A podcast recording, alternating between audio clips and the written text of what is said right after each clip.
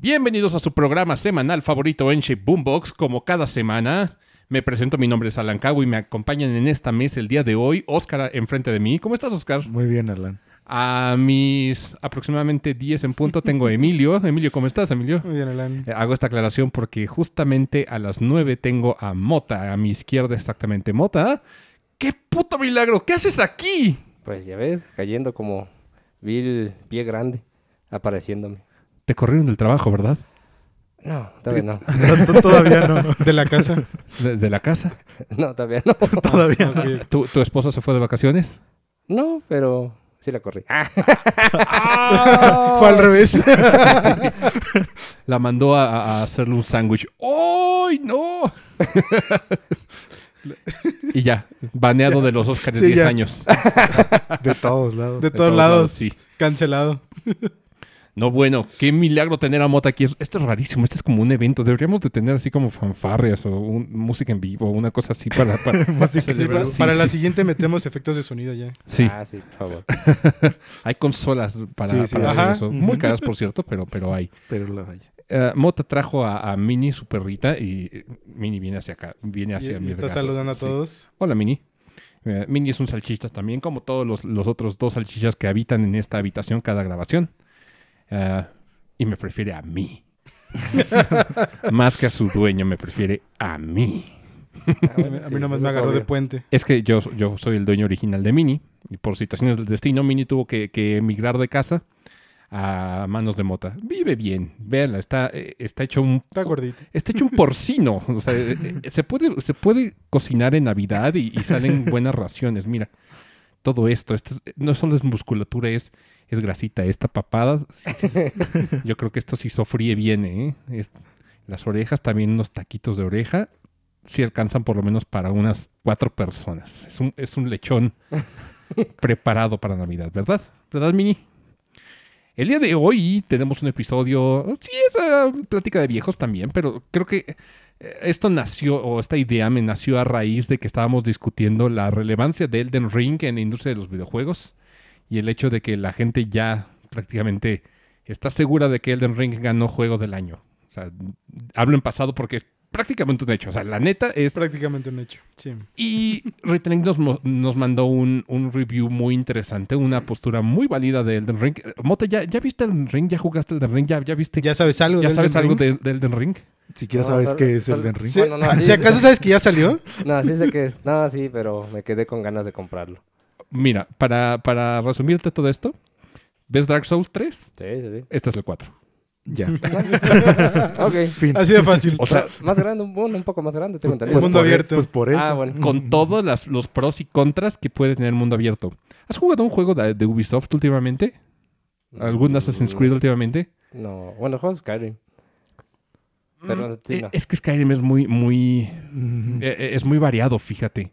Y lo que tiene Skyrim es que todas las cinemáticas son, pues, son como in-engine y todo sucede como en tiempo real. No hay cinemáticas eh, per se. Creo que hay nada más una donde enfocas a- al dragón y, y- y- Ah. y ya. Eh, sí. Pero así cinemática, cinemática casi no. Y esto lo viene haciendo desde Half-Life, que, que así manejaba la- el storytelling, la, la historia. Dejen bajo a mí, ni que ni quiere bajarse de, de mi regazo. Quiere ir a saludar. Quiere ir a perros. saludar a otros perros. Sí, eh, bueno, eh, los juegos de Ubisoft tienen como esta, esta dinámica donde vas a encontrar en, en el mundo abierto fortalezas.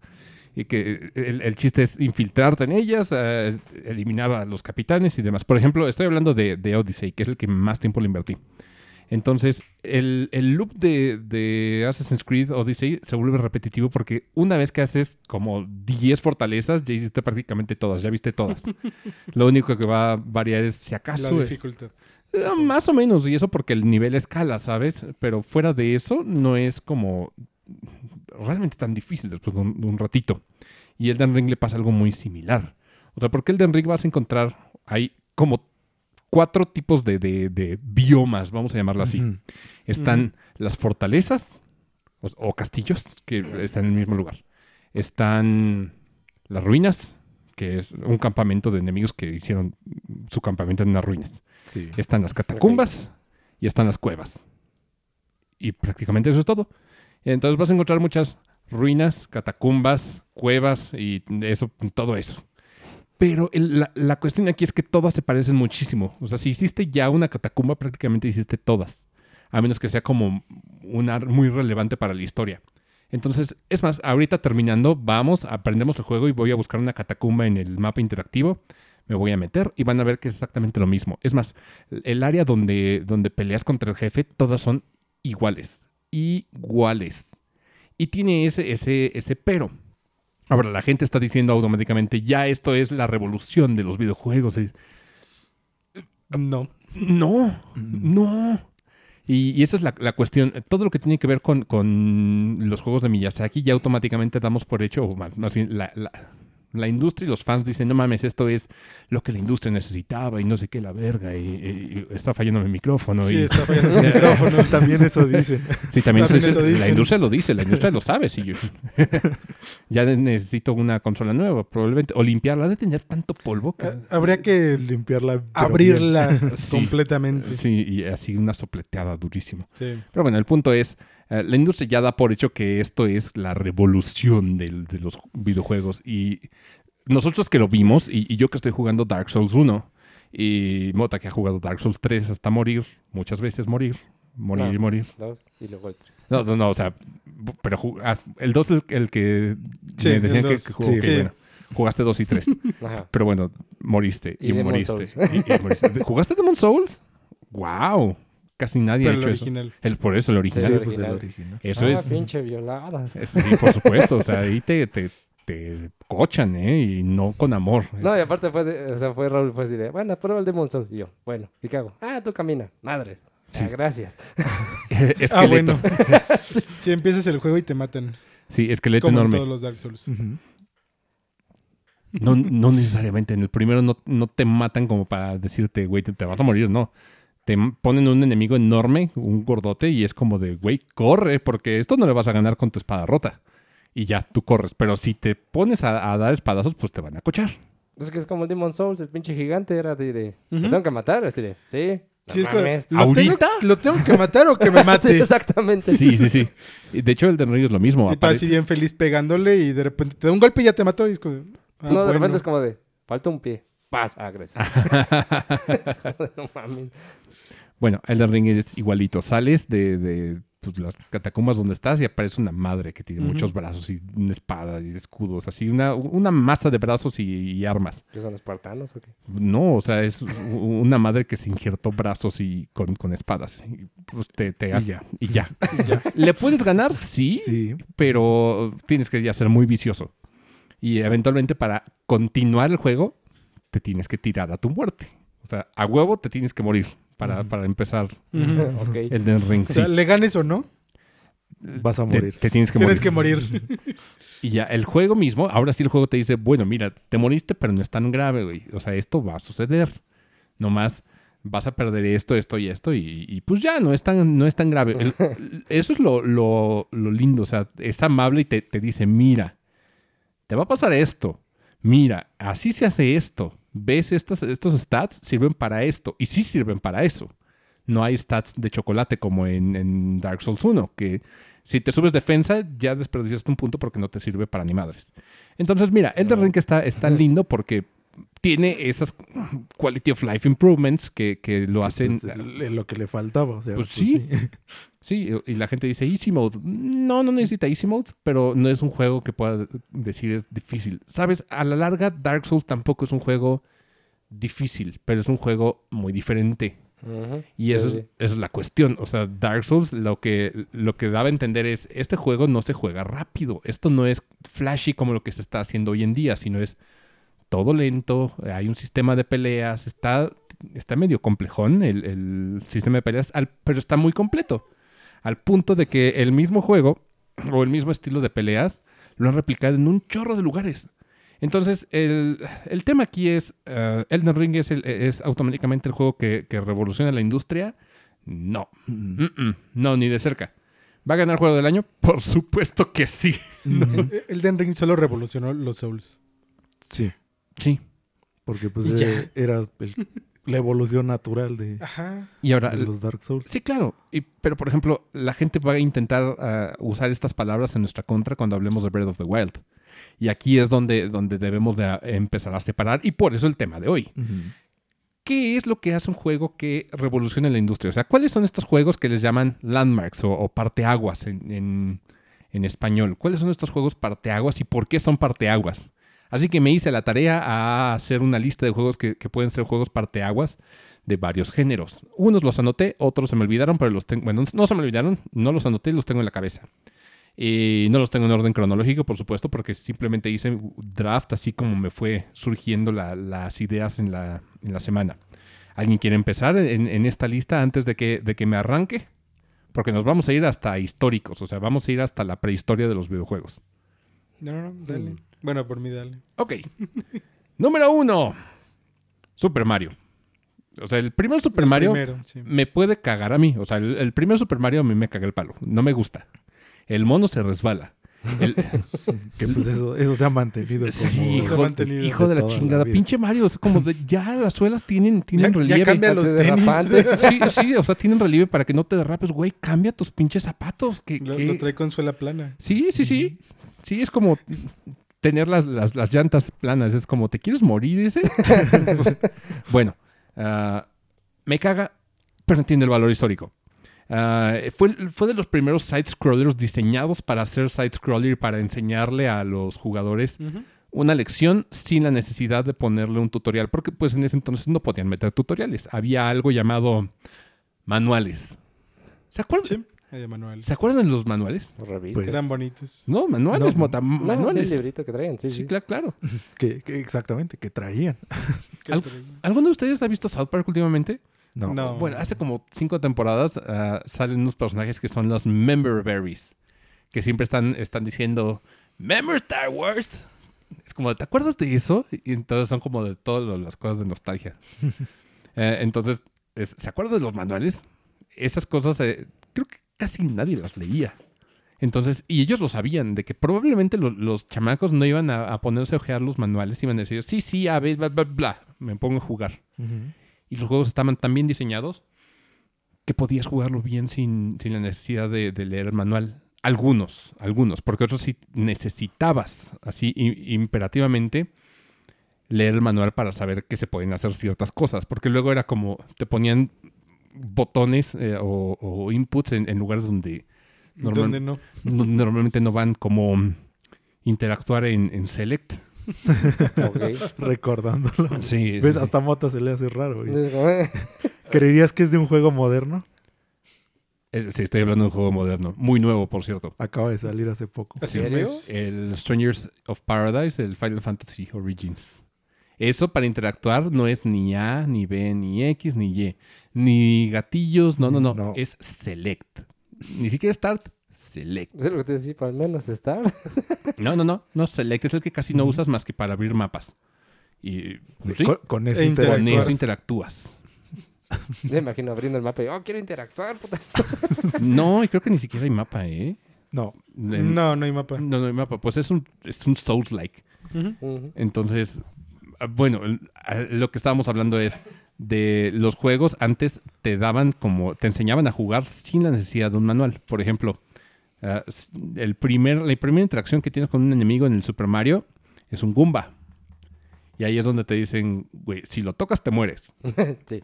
ok, Bueno, no te lo dicen, pero lo descubres muy rápido. pues lo, lo vas a descubrir Sí. porque te aparece en el, como en el primer se- O, segundo. o si te ponían de que tenías que brincar para No. No, no, ¿verdad? eso no Sí, es más reciente. Eso no existe. Eso, eso no existía en No, ese y- y, entonces. aparte te Es que ya hay unos Marios en los que sí te lo ponen. O sea, sí, Pero ya pero, es más reciente. estamos hablando de, de más reciente. O- hoy en día, más bien, en aquel entonces, sí, no, no había nada. no había nada de tutoriales. O sea, los te tutoriales... aventaban directo. Sí, era directo. Entonces, esa es la primera lección que te enseña Mario. Ves un Goomba y es, si lo tocas te mueres. Ok, no lo toco. y lo ¿quieres- brincabas. Quiere decir, lo brincas. Si de repente se te eh, brincabas cortito, porque también el Mario te enseñaba eso, si brincabas cortito, lo más seguro es de que lo fueras a aplastar. Puic. Entonces el juego te decía, mira, si le brincas encima, pues, se muere. Y te daba esa lección de los enemigos les puede brincar encima. Creo que en aquel entonces ah, no aparecen las tortugas con piquitos, sino hasta el cuarto mundo o una cosa así. sea, pero aún así te daban lo más porque dices, bueno, ya lo mato, le picas y, bueno, lo vas a pisar y te atropella. Sí, sí, claro. Pero, de nuevo, eh, estas lecciones en los niveles te aparecen luego, luego. Entonces te lo enseñan luego, luego y te dicen, mira, va a funcionar así. Entonces, lo siguiente que te van a poner es los, los cubitos donde está el honguito, donde tiene un símbolo de interrogación. Si por hacer del destino le saltaste, te vas a dar cuenta que hay power-ups. Ajá. Entonces, el honguito hace un, un viaje hacia la derecha con la intención de que lo puedas perder. O sea, de que veas que va a salir, se va a ir hacia un lado, va a rebotar contra, creo que es el tubo, Ujú. Y se va a ir hacia el otro lado. Entonces ya te dio a entender otra cosa. Y eso estamos hablando de la- los primeros cuadros del, del primer nivel, del primer mundo. Ujú. Entonces ya te enseñó varias lecciones ahí. Y todo lo que, lo que es Super Mario, esa es como la, la forma de level design que marcó un, un antes y después en los juegos de... Pues, pues sí, en los videojuegos. Porque antes en, en los de Atari sí era como más confuso todo. Sí. No había un, un level design tan detallado como en Super Mario. Entonces, por eso Super Mario se me hace como muy relevante. Yo sé que existe Punk, pero Punk no, no sabes qué pedo. O sea, nada más ves dos líneas eh, y un puntito rebotando. Y pues, te tiene que explicar alguien de, mira, mueves la perilla para que puedas rebotar.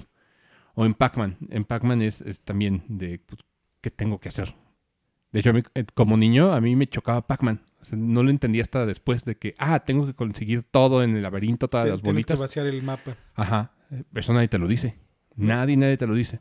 Entonces, hasta que llegamos a Super Mario, que, que entiendes que es de ir a punto A a punto B y te va enseñando todas esas lecciones en medio, eh, entiendes Mario. Y creo que se entiende muy rápido. En el primer nivel, yo creo que puedes aprender todo y pues ya prácticamente el juego te dio todo, todo lo necesario. Entonces, por eso Super Mario se me hace parteaguas en, en la creación de videojuegos, así. Pues, Fácil, pues level sí, design. sigue siendo, porque muchas de las teorías que te dan de level design las agarran de ahí. ¿Sí? O sea, de cómo se estructura un nivel, de cómo debes de poner más o menos el aprendizaje de... Sí, de ahí, De de, de ahí en esto fuera o ya lo puedes adorn- adornar lo que quieras. Sí, o sea, deja tú el, el- adorno. También es ah, cómo van escalando la dificultad. Porque tampoco es que lo, lo escalen así de madrazo. O sea, van muy gradual. Y yo creo que en aquel entonces era un lujo para los jugadores hacer eso. O sea, de decir, ok, ya aprendí, ya se volviendo más fuerte, más, más difícil. Entonces ya llegando al, al mundo 8, pues se, supon- se supondría que ya estás lo suficientemente instruido como para que llegues hasta el final de esos juegos, que ya, de esos niveles que se ponen más perros. Entonces, por eso para mí, eh, tengo que poner Super Mario en primer lugar. Por más que me cague el plomero. De ahí, ¿alguien tiene alguno de, de la, de la época? Así de, de, de NES. Que, que sea así relevante. Es que de NES, como todavía estaba mucha de la industria experimentando, o sea, es que de ahí se de- derivaron muchas ramas. Sí, pero hay, hay otros. O sea, uno eran los juegos de acción, side-scroller. side-scroller. O sea, por, por eso vimos ahí nacer Mega Man. Creo que Mega Man sin Mario no hubiese existido. Sí. Claro que Mega Man lo refina perfectamente bien. Porque ya hasta los sprites se ven mucho más bonitos, los entornos están más bonitos. Porque Mario es, es lo más básico de lo básico. Hasta Ujú. hay texturas recicladas, los árboles y las nubes y todo Sí, eso, pues están Que, reciclados. que te dio shock cuando lo descubriste. Sí, hace un, un par de años. En- son los mismos. sí, de hecho sucedió en, eh, al aire, sí. Para los que sigan esto, ahí búsquenlo, se, se los dejo de tarea. Pero sí, sí pasó. Sí, sí pasó. Ah, en esa época empezaron los JRPGs Eso era lo que me estaba también. acordando, pero... y empezó con Dragon Warrior, Dragon Quest hoy en día, que fue la modernización de los juegos de, de computadora, como Ultima Wizardry y todo eso. Pues, Sí, sí, lo condensaron y lo hicieron accesible para la vista. O sea, ya no, ya no eran los, los RPG. Que, que no fuera puro escrito. Sí, o puro escrito, o mucho texto, o muchos comandos. Entonces lo tuvieron que volver en formato de consola. Y entonces. Dragon Quest llega y dice, mira, vamos a hacer un menú súper simplificado. Que incluso en, en estándares de hoy en día el menú ha de ser Es- difícil sí. para los morritos, ¿eh? Porque son un chingo de, de inputs para hacer todo lo que quieres hacer. Igual un RPG siempre ha sido... Sí, Ves menús tras menús. Sí, Sí. Son, son muchos menús. O sea, sí, pero ah, en la modernidad hay un juego que, que agilizó los menús en los RPGs. Y creo que también es importante mencionarlo. Pero, Sí, fal- pero, o sea, faltan, faltan Ahorita décadas. vamos para allá. Sí, faltan décadas. O sea, el- el- lo que quiero que entiendan es que en aquel entonces los RPGs eran solo de computadora y necesitabas teclear todo. Y esto viene en el Gaming 101, la historia. Entonces, ¿qué hace Dragon Quest? Dice, vamos a, a condensar todo esto y que sean como eh, comandos predeterminados para que no tengan que andar batallando y escribiendo nada. Y Y entonces, acordarse de todo. sí, y acordarse de todo. O, o checar el manual. Que, pues sí, yo entiendo que en los RPGs de aquel entonces sí tuvieras que ver el manual para ver todos los santos inputs y cómo avanzabas hacia arriba o hacia el norte. Entonces, eh, eso es lo relevante de Dragon Quest, aparte de que resuelve los encuentros por eh, eh, haciendo los encuentros aleatorios, que en aquel entonces jalaba. Sí. Hoy en Pues, día, pues era el estándar. Era el estándar. pues ellos lo empezaron. Sí, pero hoy en día los, los encuentros aleatorios se vuelven molestos. Que Mm, Se vuelven cansados. Ya se vuelven molestos para los- la chaviza, ¿sabes? Nosotros porque ya estamos acostumbrados, Sí, pero simplemente es como de, ay, otra vez. Y bueno, ya. Ya le gané. Ay, otra vez. sí, dos pasos. como- ¿O cuál dos? Uno. sí, como en Pokémon, luego así, subat tras subat, Gyudo Sí. tras Gyudo. Por eso odiamos los subats en lo- los que jugamos Pokémon. Si el subat es como de, oh, puto subat. Yo creo que nadie... Y los. Sí, los Gyudos Y los PG también. Pues es que los subat eran más frecuentes porque era una caverna. Sí, era, era más frecuente. los. Pidgeys como de, bueno, no me meto por el pasto para no encontrarme Ajá. Pidgeys. Ajá. Pero los Gyudos eran La cueva sí no había de otra. Sí, pero los Gyudos eran un poquito más raro que los Subats. Los Subats tenían mucho más probabilidad de, de aparecerte. Entonces ya te los aprendías de, de memoria. Y por lo menos Gyudo evolucionaba en Golem que decía, "Este está, está chido, Está ¿no? bonito. Pues está cool, está, es edgy, es un pinche Y en ese entonces Subat no tenía más que. Golbat. Golbat. Sí, estaba, horrible. Yo creo que cuando ya llegó Crobat fue cuando, cuando por fin empezó a ser medio querido Subat. Y no Subat, ¿eh? Crobat. No, Crobat. Crobat. Sí, Subat nomás era un- una parada porque dices, puta, tengo Ya que ni modo. Sí, ya ni modo. O sea, paso por Subat y Golbat, pero ya tengo un Crobat. Y no hubo Mega Crobat, ¿verdad? Eh, no. No, creo que no. Qué desperdicio. Es que igual Crobat está muy fuerte. Sí, Sí. O sea, Crobat está hasta a hoy. muy rápido. Es de los más rápidos. Sí. Y es veneno, que pues se hizo ya Es muy. veneno. Este, Veneno volador. Sí, Veneno mata Fairy. Sí, por eso se hizo más fuerte. Sí, entonces los encuentros aleatorios pues eh, fue la forma de solucionar todo esto de, de parte de Dragon Quest. Pero incluso Dragon Quest eventualmente los eliminó a partir del, del 9. Y eso fue un juego de, de 10 que dijeron, eh, tal vez ya no están tan chidos los encuentros aleatorios. Y ya empezaron ellos los, los encuentros de contacto. Y eso nos estilaba así. Ellos empezaron to- con eso. O sea, Dragon Quest sigue, sigue revolucionando y- e innovando la industria de los. RPGs hasta clásicos. Eso es lo cabrón del de, del mismo Dragon Quest. Ahora esperemos a ver cómo sale el 12. Que se ve, se ve bastante interesante, pero a ver qué le cambian. O sea, no se ve nada, solamente vimos el título. Es como Metroid Prime Sí, Como Metroid Prime. y sí. ya. 4. 4. O sea, vimos el Metroid Prime 4 y ya. Lo mismo vimos con Dragon Quest. Es como, ya está en desarrollo. Aquí está el logo. Ah, Y ya. qué padre. Pero no sabemos nada ni cuándo salga. Pero ahí, ahí ya tenemos dos cubiertos de la época de, de, de 8 bits. Déjame ver que tengo más aquí agregado. Nada, ¿puedo seguir? Ok, puedo seguir. Vámonos a Super Nintendo. Lo estoy ordenando así sobre la marcha. Sí. Tengo Doom y Wolfenstein. Y esto también llegamos a hablar de ellos porque son importantes. Fue nuestro primer acercamiento a un juego en primera persona, un shooter en primera persona. Yo sé, Wolfenstein es como lo rudimentario. Entonces, si tuviera que decir quién revolucionó, pues fue, pues fue Wolfenstein, Sí. porque fue el, el primero que hizo el juego de disparitos en primera persona. No, y sí fue Wolfenstein. Lo único es que pues Doom tuvo muy, Doom tuvo más fama. No, No, Doom, Doom lo pulió. Ajá. Y pero sí, o sea, la gente como que hablaba más de Doom cuando salió que de Wolfenstein. Es que Wolfenstein, quieras que no es rarito. Sí, O sea, por es- eso. O sea, yo, yo sé que Doom tuvo como más pegue. Entonces se, se distribuyó más entre todo. Porque como en ese Sí, es entonces que- también era. Digo, no, no sé cómo distribuyeron Wolfenstein en su tiempo, pero también la forma de distribuir Doom fue Ah, brillante. Fue sí. brillante, Ujú. o sea, Y, y yo creo que por eso Doom es más reconocido en los juegos parteaguas, porque Sí. la forma de distribución y la liberación de, de los assets de Doom para que la gente hiciera sus clones. También eso fue. O sea, duramos como una década con clones de Doom. Todo el mundo hacía clones de Doom. Más, porque Sí, sí, fue más. mucho, o sea, todavía, yo me acuerdo que más adelante todavía tenían su, su nicho de modders. Sí, sí, sí, sí. O sea, hay, hay muchas variaciones y, y clones de Doom. Hay hasta de la Biblia, eh, eh, versión Doom.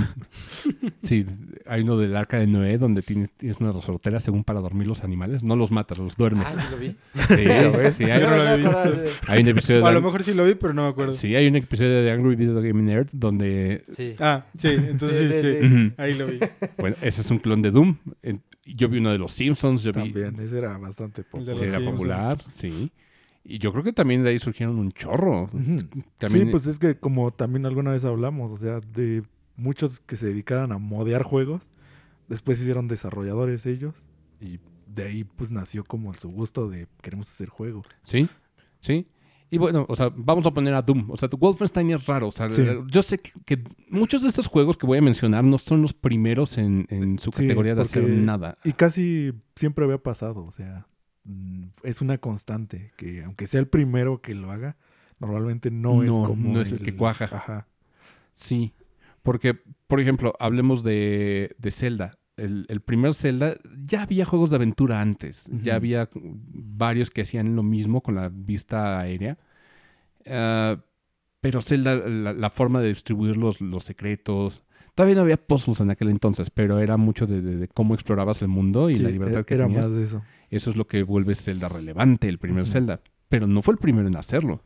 Y igual Doom no fue el primero en, en hacer shooters de, de primera persona o laberintos con, con shooters. O sea, ya Wolfenstein lo hizo. Y si hablamos de, de violencia gráfica, o sea, Wolfenstein ya matabas desde perros hasta nazis. Y aparecía Hitler. Sí. Y pues en aquel entonces nadie decía nada, ¿verdad? A nadie le importaba. Simplemente era como de, mira, eh, ya. Ahí está Hitler. Ahí está Hitler. No, no más Alemania lo prohibía. Y ya. nada más. Y creo que Alemania sigue prohibiendo cosas donde sale Hitler. O sea, Alemania dice, no, no, no existió. Ese señor no, no. No, ese no existe aquí. Sí, no, no era Alemania. Se, se están equivocando en los libros de historia. Aquí no existe. Está muy vetado todo lo que tenga que ver con, Hi- con Hitler. De hecho, en, hay un persona, persona 2, de hecho, aparece Hitler. Sí. Lo tuvieron que censurar en, en, en Alemania. Le tuvieron que poner lentecitos y no sé qué Que, que cosas. no pareciera. Que- Le pusieron el Ajá. típico con nariz grande y bigote. Más o- casi, casi. Y, y sombrero. Sí, y se llama Führer y ya. De verdad, o sea, no, Sí. no, no estoy, no estoy chingando, eso hicieron. Ah, pero regresando a Doom, creo que Doom, eh, mucho de lo, lo que lo vuelve Doom es que los protagonistas, los personajes, incluso los mismos demonios son, son rockstars, igual como los de Capcom. O sea, no por nada tengo ahí un, un peluche de Cacodemon, porque es muy, muy famoso y tú ves a los monitos de Doom y, y- y los reconoces. Sí, se te quedan. Estaban bastante bien. Sí, son, o son sea, no, llamativos eh, para su. Sí, claro, por- porque no es demonio 1, demonio A, demonio B. No, tenían como su sprite work bonito, Sí. bien hecho. Y bueno, lo, lo que tienes en estos boomer shooters es de que tienen mucha exploración. Doom lo que hizo también padre es que ya le da como. ¿Cómo se le llama? Ah, Pues altura. Mientras, Verticalidad, ¿no? Verticalidad, gracias. Mientras.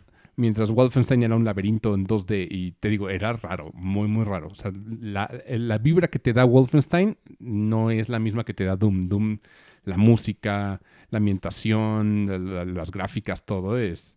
eh, Te, te hace sentir poderoso. Y yo creo que eso es algo que a los chavos de los noventas nos, nos mamaba. Así sentir que estamos eh, haciendo como los chicos malos de, mira, yo juego estos Estoy juegos matando demonios. estoy matando demonios. Y con metal en, en el soundtrack. Sí. A 16 bits, pero metal finalmente. pues estaba chingón el, el soundtrack. De hecho, hay un mod donde le ponen así ya versión instrumentada de, de metal y suena machín. Luego se los enseño. Eh, en Super. ¿Qué más? ¿Qué me está faltando en Super? Sé que, que hay algo aquí que no le he puesto el dedo todavía. No sé si los de pelea, como el Killer Instinct. Gracias. No, no, no Killer Instinct. Street Fighter. Street Fighter Street Fighter. Sí, dos. sí, sí, sí, Perdóname, sí, sí, sí. Me fui muy, me fui muy adelante. Si te fuiste más adelante, o sea, Sí. No tanto, pero sí. es que Street Fighter es relevante de relevante. O sea, el, el mismo Street Fighter eh, te, te daba como un cast de personajes amplio. ¿Esto lo hablamos la vez pasada? Un Hablamos, poquito, hablamos un poquito. poquito de sí, Street sí, Fighter. Hablamos por es lo que hablamos de- del 6. Ok, Por el logo. así del 6. Ok, De ahí derivó todo. bueno, para que Mota se una a la conversación, Street Fighter, Street Fighter lo que hizo de bueno es el, el cast de personajes estaba chingón. Tenías al Sumo, tenías, eh, tenías a... Honda. Sí, Pues Honda. Sí, estoy hablando de los arquetipos de los motas. Yo sé los nombres. No me corrijas, chinga. Porque el- igual los, los, los podescuchas no saben quién es quién. O sea, si hablas de Honda, pues el coche. Es un coche. Te van a decir el carro el, el coche. y salen carros, entonces. Sí. Ah, sí. Pero el mismo Street Fighter se prestó para los combos, la- los inputs y todo eso. Porque sí existían desde el 1, pero el 2 fue el que lo hizo bien. Y lo hizo sin querer. No, los, los inputs no, los inputs no, los, los hizo inputs bien. estaban, pero los combos. Los combos lo hizo sin querer. Los combos era, era como un, un ligero glitch que hacía que se pudieran cancelar ciertos movimientos en, y, y se hicieran combos. A mitad Sí. de frames. y A mitad de frames. Sí, entonces eso generó el sistema de combos de lo que todo mundo se agarró y empezó a hacer clones. Porque clones de, de Street Fighter, déjame decirte que también abundan. Y en esas mismas épocas ah, salieron muchos más. Ahorita hablamos de esos. Pero Street Fighter eh, empezó también a, a mover gente a los arcades. Incluso eh, a, a- a la misma, al mismo Super Nintendo donde salió. Que eso estaba, estaba difícil. O sea, porque también los juegos de, de peleas siempre estuvieron muy ligados a los arcades y también llevarlo al Super. Nintendo ah, fue como un, un logro. Que sí es la versión más babita, pues sí, pero, pero los acercó a todo el mundo. Yo creo que la mayoría de las personas que jugaron Street Fighter 2, por lo menos en México, lo hicieron primero en, en Super antes de la maquinita. Las maquinitas ya, no- ya nos llegaron un poquito después. sí, ya llegaron después. porque Y es que esa fue la iniciativa realmente de las consolas. También un poquito de historia en eso. Que fue la respuesta de cómo acercamos los arcades a casa. O sea, más cosas. Entonces de ahí empezaron a tratar de meter todo en la En la consola. consola, sí, por eso hay tanto port de, de juegos de arcade. Ujú. Medio chafillas, pero pues... Pero, pues, es- Pero ahí están. Estaba, podías ya no salir a jugarlos. O sea, Sí. ese era el atractivo. Es como de quieres jugar algo de arcade, pues está en tus consolas. Y yo creo que Street Fighter mismo, el 2, eh, lo que hizo también fue empezar a poner los arquetipos de los personajes. De este es un Soner, este es un, uno, un Grappler. O sea, todo está ahí. Ya desde ahí están todos. Sí, todo está todo. Sí, eh, de hecho. aquí está el, el All Arounder, aquí está el, el- Está todo, todo básicamente. Entonces, ah, creo que no, no hemos encontrado una forma de, evolucionar al, al 100% las bases de Street Fighter 2. Y esto va a pesar para siempre en... Bueno, no pesar, pero siempre va a influir en los fighting games de aquí en adelante. Porque funciona de esta manera, de la manera que Street Fighter funcionaba. No he, no he conocido otro más que Smash que haya roto la, la norma. E incluso Smash tiene personajes que utilizan los mismos inputs y, y demás. Ya Smash dijo, ya también vamos a meter los inputs y todo ese, ese desmadre. Y ya. Incluso Tekken, aunque sea 3D, sigue utilizando inputs, sigue teniendo el mismo sistema de combos. O sea, las bases de los fightings están en, en Street Fighter. Y este sí fue, pues... No, tampoco fue primero. O sea, ya No, existían ya varios había fightings varios. antes. Sí. claro, sí. Ya existían varios. Y, y- y el- el- en- a grandes rasgos eran las, las mismas premisas. Hay una barra de vida, eh, se van pegando, se bajan la barra de vida y, y- y ya. Porque digo, en época no sé, pero teníamos Mortal Kombat. No, eso fue Eso ya un poquito después. después. Mortal Kombat fue la respuesta a la popularidad de, Street Fighter, pero de los gringos. Y se fueron hacia Y todo. de hacerlo realista. Realista sí por Entre la... comillas, Sí, pero sí. sí, fue como la traducción de, de los sprites. Pero más que... Yo creo que eso fue ya más en arcades porque ahí es donde se veía chido el, el sprite work y las imágenes Sí. de, de Mortal Kombat. Mm. Porque, por ejemplo, la versión de, de Super o de Sega Genesis tal vez no estaba tan, tan mamalona, ¿sabes? Estaba como más condensadita. Pero en arcades, jarabe. Y creo que sí, Mortal Kombat es, es digno decirlo porque fue de los primeros juegos donde se escandalizaron los papás de decir la violencia en los videojuegos. Mira, Sí, pues, sí. Pues por ese juego fue que también tomaron en cuenta ya hacer el- lo de las clasificaciones en serio. El ESRB, De hecho, sí. sí. O sea, de ahí nació el necesitamos ponerles clasificaciones a los juegos. Y está todo eso nada, documentado. no, o sea, sí, ahí está todo cuando dice Pues que de ahí nació. imagínate, ha, ha de haber sido Bueno, fue parte de, porque había otros. Claro, incluso Doom era sangriento, Wolfenstein era sangriento, pero ver eh, el, el grado de, de violencia y, y- Que Mortal Kombat era muy gráfico. era, Sí. era gory, era Sí. gory para, para los estándares de, de ese entonces. Y eso que estaba está muy leve a comparación de lo Sí. que hemos visto hoy en día. Sabes, nosotros estamos ya muy curtidos, hemos visto todas las degeneraciones habidas y por haber en videojuegos. Pero en aquel entonces, imagínate, ha de haber sido choqueante ver a, a Wii sacándole el corazón a, a Te- otros. Decir, ay, qué bonito otro juego de peleas. ¡Ah! Sí, No imag- mames. Imagínate los papás de los niños de los noventas, pues son, son boomers. Sí. Para ellos es escandalizante. O sea, muchos Sí, de ellos ve- ver eso en corto, o sea, en, en, en vivo. en vivo, en la tele. Sí, Y, y en un juego que pues que se supone juego. que era para niños. sí, o sea, porque los videojuegos tenían esa concepción de que eran para niños, pero Ajá. ahí fue donde, donde separaron a los niños de los hombres. ¿eh? De decir, los Sí, hombres, sí, sí. los niños grandes juegan ya estas cosas de violencia gráfica. Y también como que generó una onda de, de- de juegos que, que ya ponían sangre, eh, lo hacían, lo hacían gráfico. Tal vez no al grado de, de sacar eh, corazones o espinas dorsales de, de los personajes, pero sí hubo como una corriente de juegos que intentaron ser Mortal Kombat en, en nivel de, Sí, de por- violencia. Se puso muy popular eso. O sea, después de que Mortal Kombat lo hizo, Pues que lo que, que- vendía. que Sí. intentaron también aprovecharse. Que mira, los japoneses no tienen mucho pedo en mostrar sangre desde toda la vida. O sea, en los videojuegos de, de Japón no estaban censurados y Mm. luego aquí quitaban sangre. O había versiones que llegaban a Europa eh, de Resident Evil donde la sangre era verde para que no, no generara... Sí. Para que no apareciera. Pues, pues pasó, en, Debe pasar actualmente. pasó en varios juegos. O sea, en el Ocarina también pasó. Mm, Claro. eh, en la reedición, bueno, porque como hubo creo que tres tiradas de Ocarina. Sí. En la segunda tirada fue cuando le quitaron La la sangre. la sangre Sí. quitaron los cantos, que también Los hubo polémica. Entonces, cosas así, o sea, sí se seguía haciendo en varios juegos que, a ver, lo mejor ni te enterabas si no lo buscas. Pues es que si a ti te tocaba, bueno, la versión que te tocara, pero nunca te ibas a dar cuenta Sí, de que había pasado eso, era- porque no habías jugado la otra. De haber- ha de haber estado chistoso que eh, tu amigo tuviese, no sé, la versión, la primera edición, y tú tuvieras la segunda y dijeras, no mames, eso no parece la mía. Casi no. Pues lo de los Creo que es la única es- forma en la que te hubieras dado cuenta que cambiaron. Ajá. En ese entonces sí, porque no tampoco do- lo documentaban así No. muchísimo que No. dijeras. No, no, ya nos enteramos mucho después con el Sí. internet. Con la internet y algunas revistas que decían curiosidades. ajá. Sí. Creo que Club Nintendo sí. sí. tenía así esta, esta Tenía su área de curiosidades. Sí, tenía un área de curiosidades donde decía, "Est- algunas copias vienen con esto. Yo me acuerdo perfectamente bien de, de esas revistas. Pero sí, Mortal Kombat empezó esta, esta tendencia de la sangre se puede en los videojuegos. Sí pueden haber juegos más, más gráficos. Y pues ya también empezaron a poner a morras en leotardos, súper ajustados y todo. Que eso todavía no llegaba aquí en América, ¿sabes? No. Yo digo, qué huevotes de Ed Boon, ¿eh? Qué huevo... Y lo sigo teniendo, ¿eh? Donde sometía a los que desarrollaron Mortal Kombat 11 a ver videos de gore, Ah, sí, de verdad, sí. pa- para. Sí, los ponía a ver cómo, cómo se desmembraban personas para ver cómo eran las tripas de verdad para diseñarlas así.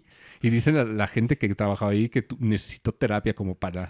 Necesitaban Sí, terapia sí. para relajarse. Sí, para relajarse, porque sí decían, no mames, es que es, es demasiado, güey. o sea, estamos viendo Sí, pues, mucha... pues es que lo tenían que replicar. Sí. O sea.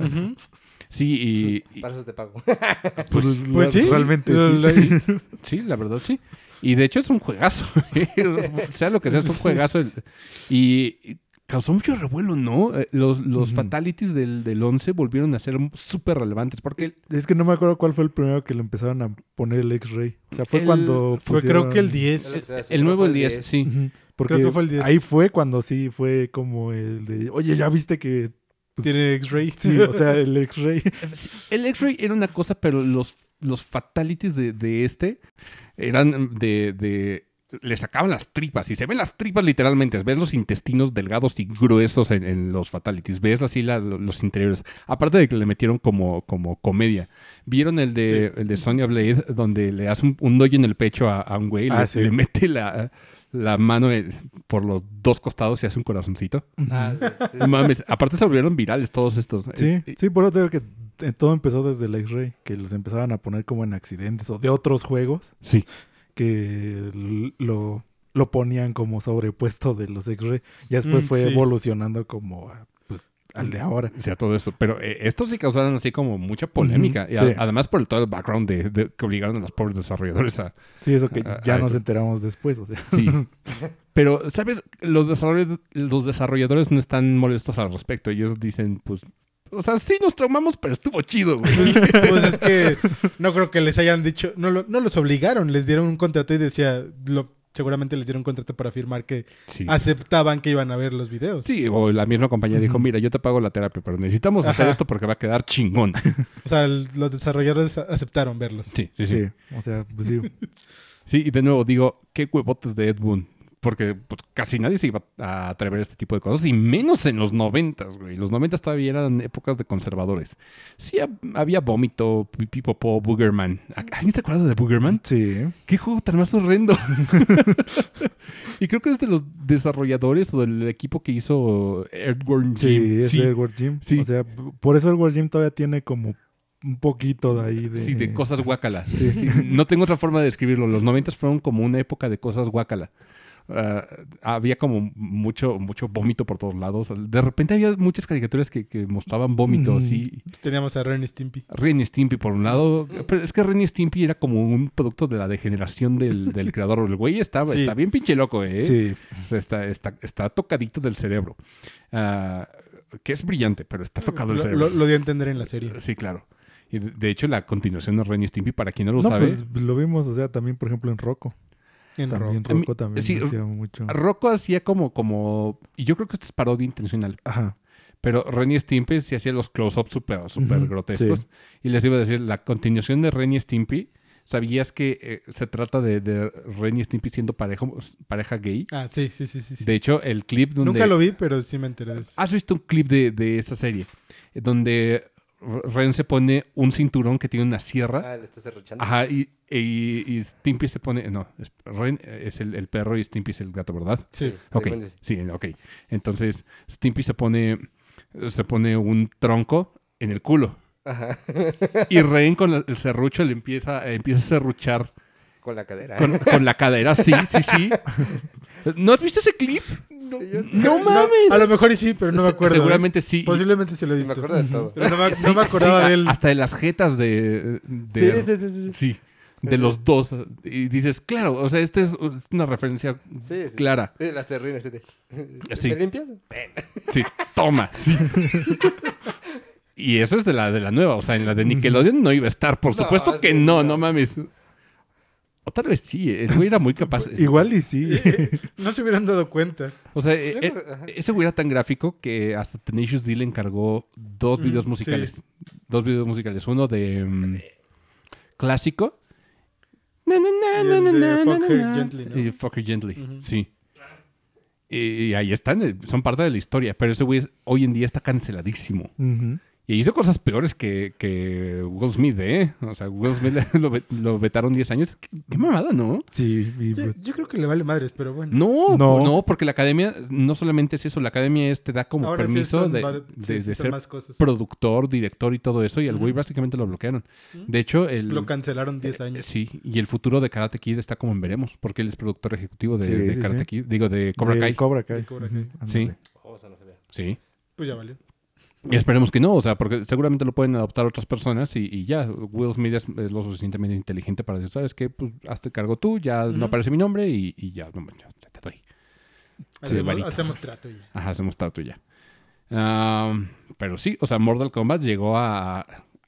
Inició e- ese- esa fobia de los padres de los videojuegos. Yo ¿Qué creo es lo que, te sí. digo que, o sea, aparte de eso también, pues creó, bueno, aportó para la creación del- de las clasificaciones. Entonces, Sí. pues por eso, Sí, o sea, bastante importante. sí. Sí, yo creo que ese es realmente el, el legado de, de Mortal Kombat. No, porque así como... Como gameplay- fighting y... Ajá. Como fighting nomás es como No, coto. para fighting está bien, Ajá. porque es como otro, otra Es otro tipo de... Sí, porque los inputs son un poquito diferentes. Porque tenemos, yo, yo siempre digo, hay como tres variantes de fighting. La de inputs simplificados, que para mí es Mortal Kombat y e Injustice. Sí. La de inputs hijos de su pinche madre, que es King of Fighters. King of Fighter. Y la de inputs simplificados. O sea, el más difícil yo creo que va a ser la, la Z. El, el- De- Street Fighter. de Street Fighter. Ujú. Ajá. Y ya de ahí nada más se dividen en, en la velocidad. Esa es la, la diferencia. Porque la velocidad tenemos velocidad, Marvel vs. Capcom, que finalmente los inputs son iguales. Pero bueno, esa es otra, o- otra historia. Pero si se fijan, es lo mismo, la misma base. Incluso de, de Mortal Kombat. Porque te decía, era la respuesta de, de Acclaim. Porque ni siquiera era en ese entonces de, de Warner. No, no era de igual. Era, No, no era de Warner. era de Acclaim, de hacer un, un fighting que le pudiera competir a Street Fighter. Y lo lograron. Sí, ¿no? no, de hecho, yo, yo creo que en ese tiempo Warner no se hubiera atrevido a hacer eso. No, ni de pedo. El Warner ahorita está muy delicado y yo creo que en aquel entonces era peor. Entonces ya te imaginarás. Porque en aquel entonces un Suicide Squad no creo que se hubiese aventado ni de pedo. No, El del de- No. ¿Viste el último Suicide Squad, Mota? ¿No? Creo que es un no. No, ese es uno. No, no sé. Eh, eh, la de El- James Gunn. La película. Ah, pues sí, sí, sí. ¿Sí la viste? ¿La Sí, nueva? Sí. Puta, qué joya. Pero bueno, es- es- esas cosas no suceden así, así como así, no en Warner. Bueno, el punto es, ah, ahí está el, el legado. Sí, Mortal Kombat, vamos a ponerlo ahí porque nos dio la E Que degeneró en los stickers horrendos que tenemos aquí en México. Bueno, que también los europeos que los vi están... Sí, lo- los europeos tampoco son tan bonitos. Creo que de ahí tomaron como la base Sí, de... Ahora sí. que lo... Lo- lo- los más bonitos creo que son los de la ESRB. Pues, sí. Nomás por el diseño, porque están así Nomás por el diseño. Sí, O sea, Y por, el, menos, bla- y por el blanco y negro. al sí, menos es le pusieron chamba. sí es, elegante. Sí, Sí. lo- los Peggy también están muy meh. Ajá. Los nuestros están más bonitos en el sentido de que tienen colores, ¿eh? Está, está chingón. Po- por lo menos lo puedes reconocer por color. Por color sí. Y también tienen clasificaciones igual que las películas. Ya sabes que C es para, para adultos. Y en rojito. Y en rojitos y de aguas. Peligro. Rojo significa peligro. Sí. Sí. Significa peligro. Pero pues sí, o sea, también para un poquito, sí que estuve viendo los, los de Peggy y dije, también están... Están feitos. Sí. Por lo menos no somos los más culeros de los, Ajá. de los anuncios de Por el- parentales. ahí estamos. Sí, estamos como abajo. Sí. ¿Cómo son los japoneses? ¿Tienen, tienen ese sistema los japoneses? ¿Les Sí, sí vale? tienen. Ah, ok. Sí, sí, lo también lo tienen. tienen. Y E- es un poco es- como el de la ESRB. Ese alguna vez haber visto el cero, por ejemplo. Ya, sí, Ajá. sí, sí. Son así. Claro, claro. Eso está chido, Ajá, fíjate. Ese Cero. está... ajá. Mierda, entonces estamos como en tercer lugar. Ay. Bueno, saltémonos de, de- de generación porque creo que no tengo otro de... ¿De, ¿De Super? Super. Mm, Pues no, es que, Mm, es que mira, en Super como que lo fueron integrando como en juegos, más que en un juego como tal. O sea, ya estaba la base y, Y se dividía en varios. Ajá, o le ponían como mecánicas, como, pues eso, quality of life improvements a al- algunos jueguillos. Porque, por ejemplo, de ahí el Mega Man X, pues ya podías brincar en las paredes. que, Sí. eh, lo, hizo, lo hizo sencillo, a diferencia del Super Metroid. Que en el Super Metroid es un... Era, es horrible brincar es en todo un paredes. trámite. Sí. Y en el X es facilísimo. O sea, y ningún otro creo que lo había hecho. Oye, gracias, ahí está. Super Metroid. Un juego que también revoluciona la industria en cuanto a... a- a- es un género, güey. Es un género, así de fácil. Es un género. Y si, Sí. quieren, si quieren saber más sobre esto, tenemos el, el episodio de De Gaming Metroidvania. 101 de Metroidvania. Ahí hablamos un poquito más de eso, pero revolucionó la industria de Super Metroid, sí, sí lo hizo. Am, saltémonos a 64, porque aquí es donde empieza como lo- lo- está. lo- la carnita. Porque lo que sucedió en, en- NES fue como el despertar. Sí. El Super fue la consolidación del sprite, pero el- la llegada del 3D fue cuando empezó como lo, lo bueno. Y aquí empezamos con la guerra de consolas, porque sí había como piquetes de Sega 2 What Nintendo, don't, pero Ujú. en 64 es donde todo el mundo empezó a irse al cuello de, de todo mundo. Sea, donde Crash fue a las oficinas de Nintendo a gritarles. Entonces aquí hablamos de, de cosas más chonchas. Porque, por ejemplo, cuando salió el, el- el PlayStation, sí abordaba de 3D, y- pero su 3D era como 3D, no 3D, ¿sabes? Hablando de Crash, cuando, cuando lo dijimos, Crash es 3D, pero no. Pero no. Es, ¿Cómo chingados hacemos este 3D? Pues nomás haces los polígonos y que corran igual que en 2D. O, o cor- corren hacia la profundidad, Pues, ¿no? Que es lo- profundidad, es, ¿no? es lo, lo- lo nuevo. La profundidad es el 3D, El ¿no? 3D, sí. Es el 3D. Metal Gear no contaría. Espérate, todavía no llego ahí, cabrón. Perdón. Espérame. Estamos empezando. Sí, pues sí, o sea, estamos hablando. PlayStation sí, sí tiene mucho que, que- que ver aquí, pero el primero que hizo el 3D, 3D, 3D, Bueno, sí. para mi gusto, Sí, 64. Pues es todo de acuerdo. ya es Super Mario 64. Ujú. Mm. Ujú. O sea, esa madre tiene un impacto cultural y de industria que todo mundo subestima. O sea, la Sí. gente dice, pues es que en PlayStation sabían chingón. No mames, sin la llegada de Super Mario, nadie hubiera sabido qué pedo con la, la cámara 3D. Y este sí fue pionero. O sea, Sí, este fue sí fue. realmente 3D. Ujú. Porque no solamente era la profundidad, sino podías ir hacia varias direcciones. O sea, Ujú. era profundidad Sí, sí. no Y solamente... mover la cámara. y mover la cámara. Muy Que- que importante. eso era- Fue lo más importante que metió Mario. Sí. Y además el diseño de una buena cámara empezó de ahí. Porque muchos después lo intentaron, pero creo que no, no pudieron tener el éxito que Super Mario tuvo para una cámara que se moviera contigo, ¿sabes? Y... No, y no, y lo sé bien, porque no te dejaba como puntos ciegos. Mm, mm. Es como de, no veo. Y, y, o Digo, sea, no es la cámara más bonita, pero, men- pero ya estándares, o sea, Sí, sí, de hoy en día, que sí, sí, o sea, que, sí, que sí. ya es movimiento... Sí, ¿sabes? Porque antes... Libre. era- antes tenías una, uh, un, un botón para uh, irte de lado y tenías un botón para, para, creo que subir y bajar. sí, un poquito. Ajá. Y ahora, ah, pues ya tienes como para mover la cámara hacia donde tú Sí, quieras y el ya, ángulo que ya quieras. es libre. o Sí, sea, claro. Ya es hacer- ahora sí ya es libre. Sí, ahora es libre. Pero mientras Crash tenía que, que limitarse a profundidad y derecha e sea, Mario dijo, vámonos a mover a donde queramos. Y te dio un entorno realmente en 3D a donde explorar. O sea, te dio exploración libre. Y fue la base de incluso los, los sandbox, lo que se convertirían en sandbox eventualmente. Fue, fue la base de Mucho, o mucho. Esa, esa madre rompió la industria. eh, sí dijo, de aquí en adelante esto es 3D. Lo demás es un chiste. Y, eh, Y la- pasó. Sí, y pasó. Eh, es que eh, eh, es un chorro lo, lo que hace Mario. O sea, no solamente es la, la- es la cámara, No, es la ya- libre exploración. Ya una es- vez que te metes a eso, o sea, fue todo, porque pues igual el movimiento como tal, nadie lo había hecho así. O sea, que, se- que sintieras un personaje pues realmente libre. O sea, Sí, que, que sí fuera Que, que libre. se fuera donde sea. Uy, incluso estándares de hoy en día, el, el, el moveset de Mario 64 es amplio. Ujú. O sea, desde agacharte, el salto hacia Sí. atrás, los tres saltos consecutivos, el, El el dash, aventarte. exactamente. O sea, es, es choncho y te da una Sí. libertad enorme. Enorme. Jugar todavía Mario 64 se siente todavía hasta cierto punto muy aceptable. Ves que lo he dicho varias veces, o sea, por algo no lo han movido casi nada. O sea, ese sigue siendo el mismo moveset de todos los Marios 3D. O sea, hasta el Odyssey Sí, es el sigue mismo. teniendo la misma base. Así Así es. más Sí, que ya sí. se siente, pues, obviamente, mucho más responsivo. Claro. Pero... Y por eso sigue siendo de los más jugados en para, para los speedrunners. Pues Sí. sí, o sea, es porque estaba bien pulido. y sin sea. moverle nada. O Sí, sea, el claro. original. claro, claro.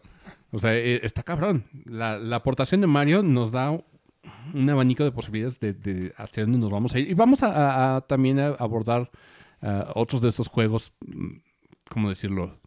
Que, que abordaron este, este, este punto de libertad en 3D. 3D, 3D. Y bueno, sí, Metal Gear. Metal Gear todavía no tenía cámara, el primero. El primero, acuérdate que no. estaba muy limitado. O sea, el primero No, realmente no tenías una cámara como tal. Pero tenías como cierta... cier- No me acuerdo cómo apuntabas. ¿Si apuntabas en primera persona? No, ¿Desde el de PlayStation? ¿No? no, Eso ya era- sucedió hasta el, hasta el Twin Snakes. Hasta el 2. Exactamente. Hasta el 2. Ok. No, y la cámara, digo, si era fija, se movía con el personaje, pero digo, mm, comparando con un Resident Evil, que era así de un lugar muy... Sí. Y mucho de lo que abordó eh, Metal Gear, creo que todavía también eran escenarios como prehechos. Ajá. No eran 3D, 3D. O sea, no es como el Mario 64, que todo está hecho en 3D, todo está en engine. Sí, es cierto, tienes texturas así. mm, Sí, y las paredes ah, que hay alrededor del nivel, pero... Sí, claro. pero el todo el nivel como tal. está hecho en 3D. Ujú. O sea, no, no es que haya imágenes fijas. Que esto fue de lo que usó PlayStation al principio un chorro de tiempo. O sea, todo Sí. es un escenario eh, predibujado donde hay un- monos en, en 3D moviéndose. Y esto lo hace Resident Evil, esto lo hace Metal Gear, Muchos, o sea, Sí. hay muchos exponentes. sí, Final Fantasy. Ujú. Que, que por eso no han podido remasterizarlos bien porque perdieron todos esos diseños de, de, de entornos. De, Sí. Güey, ¿dónde dejaste esos? Putas, no sé. Lo teníamos que guardar. Sí, lo- ¿Tienen que guardarlo en algún lado? Sí, está en un disquete allá. ¿Un qué, güey? ¿En un qué? Puntos para los que los que sepan que es un disquete. Ya te truenan las rodillas, carnal. Un disque de tres y media. Una Sí. de tres y media. Sí. Sí, ya. Si te acuerdas que es eso, te truenan las rodillas. Un poquito. Sí. sí, sí. Pues a, a, a quién de aquí no le truenan las rodillas. ¿A quién no? No, ¿A quién no. Bueno, haci- a- ha- haciendo que A, a Mota no solo le truenan, casi se le sale así la rodilla. Sí. se le disloca la pierna cada Sí, que ya, quiere ya- caminar. ya es- está peligroso. ¿Cómo es posible, Mota? Tú eres el más delgado de nosotros. ¿Cómo es que tus rodillas sufren más? Y el más joven, creo. Sí, ¿eres más joven? No, sí. No. ¿qué? No sé. ¿Cuándo cumples años? No, creo que yo En soy el más abril joven. 14, Abril 14 de... Yo, yo soy el más joven. 91. 91. Sí, Emilio es el más joven de aquí. Ah. Bueno, está ahí. Y Por eso todo todavía no me truenan las y rodillas. Emilio no le escucho crujir, ¿eh? No, yo tampoco. Mira, no, no me truena. Uy, Sí, se me atronaron de hace... Uh. Nos quedamos, ah, Le, su le madre. desde hace 10 años, creo. Sí, Sí, pero es que Mota se saltó la infancia. Entonces, Mota no tuvo Ah, infancia. sí, Sí, sí. Eh, Entonces, Ahorita es como si tuviera de 40 años. y, me Sí. duele, y me duele la espalda con el frío. Ay, vale madre. No mames. ya ves. Ya ni yo, ¿eh? Y No, eso no. ya tiene años. Para acabarle de chingar. Pues es el extraño caso de Benjamin Button, pero, pero raro. Pero raro. Pero versión bugueado. mota. Sí, está, está bugueado. Mota es el yokai de los, de los glitches, digamos. Es tan raro encontrarlo, o sea, lo ven como seleccionadas personas. Los, los elegidos que pueden ver yokais, ven a Mota. Y cuando lo ven, te buguea el juego. Es más, ahorita vamos a jugar el Den Ring Y lo va a buguear algo, le va a pasar. No, sí. y puede ser cualquier cosa. o Inclusive juegos de mesa. Sí, eh, encuentra huecos legales también. De- o sea, ¿cómo? Pues, no sé, sucedió esto. Pues así pasa. Pues así pasó. Sí. Así dice la carta. pero, pero esa carta no existía. Los dados, todo. Sí, no mames, Mota, ¿cómo es que tú deberías de ser como playtester si todavía existiera eso? Todavía existe eso. No Eh, tanto, Emilio. Yo creo Bueno, que com- bueno, no sé. antes llevaban a, a testear los juegos a, a gente real. O sea, Antes te postulabas, o sea, como Ajá. público amplio. Es que hay, hay varias empresas que todavía lo manejan. O sea, sí, pero ya es más reducido. Sí. sí.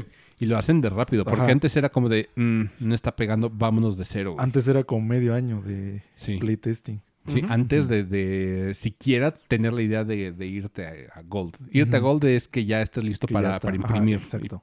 para, para hacer copias.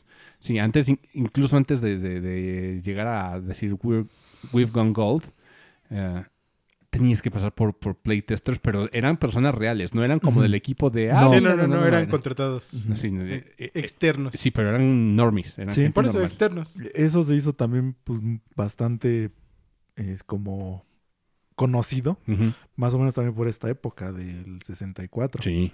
O sea, fue cuando más lo se ocupaban bastante, porque es- era por lo mismo, como la industria estaba en un paso que no habían experimentado tanto, eh, le estuvieron ahí haciendo mucho. Yo me acuerdo porque Rare lo, a veces lo hacía como mediático, que buscaba playtesters, que estaban con playtesters, los hacía, lo hacía público. Entonces sí, era como más o menos también de esta época. ¿Te imaginas que hubieras, hubiéramos mandado a Mota? Mota sería una celebridad. No mames.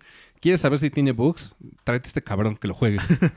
y así podría ganar un chingo de varo. Pero pues como las empresas Sí, ya... porque lo, lo que tiene Mota es que hace lo que no haría nadie. Sí. Sí, de- sí, sí. ¿Por qué estás haciendo eso? O sea, Mota, te está diciendo el camino que vayas para allá.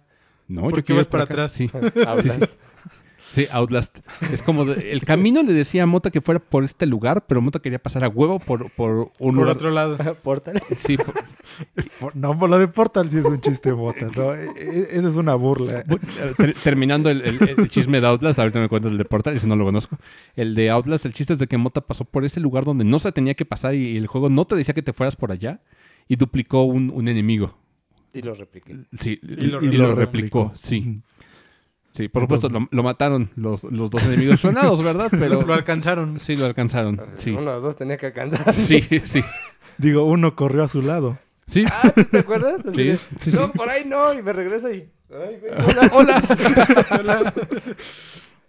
¿Y el de Portal cómo estuvo? Ay, Es que el de Portal no fue un bug. Eh, eh, El de Portal es una... Motes. Ya dilo. ¿Ves esos juguetes para niños? En los que tienes que pues, están las figuras. Sí. sí, ya me acordé ya. Termina, termina. Había una ventanita circular. It goes ¿Qué- into square hole. ¿Qué era lo que, qué era lo que tenías que mover en Portal? Las cajas, Las cubos. cajas, cubos, ajá.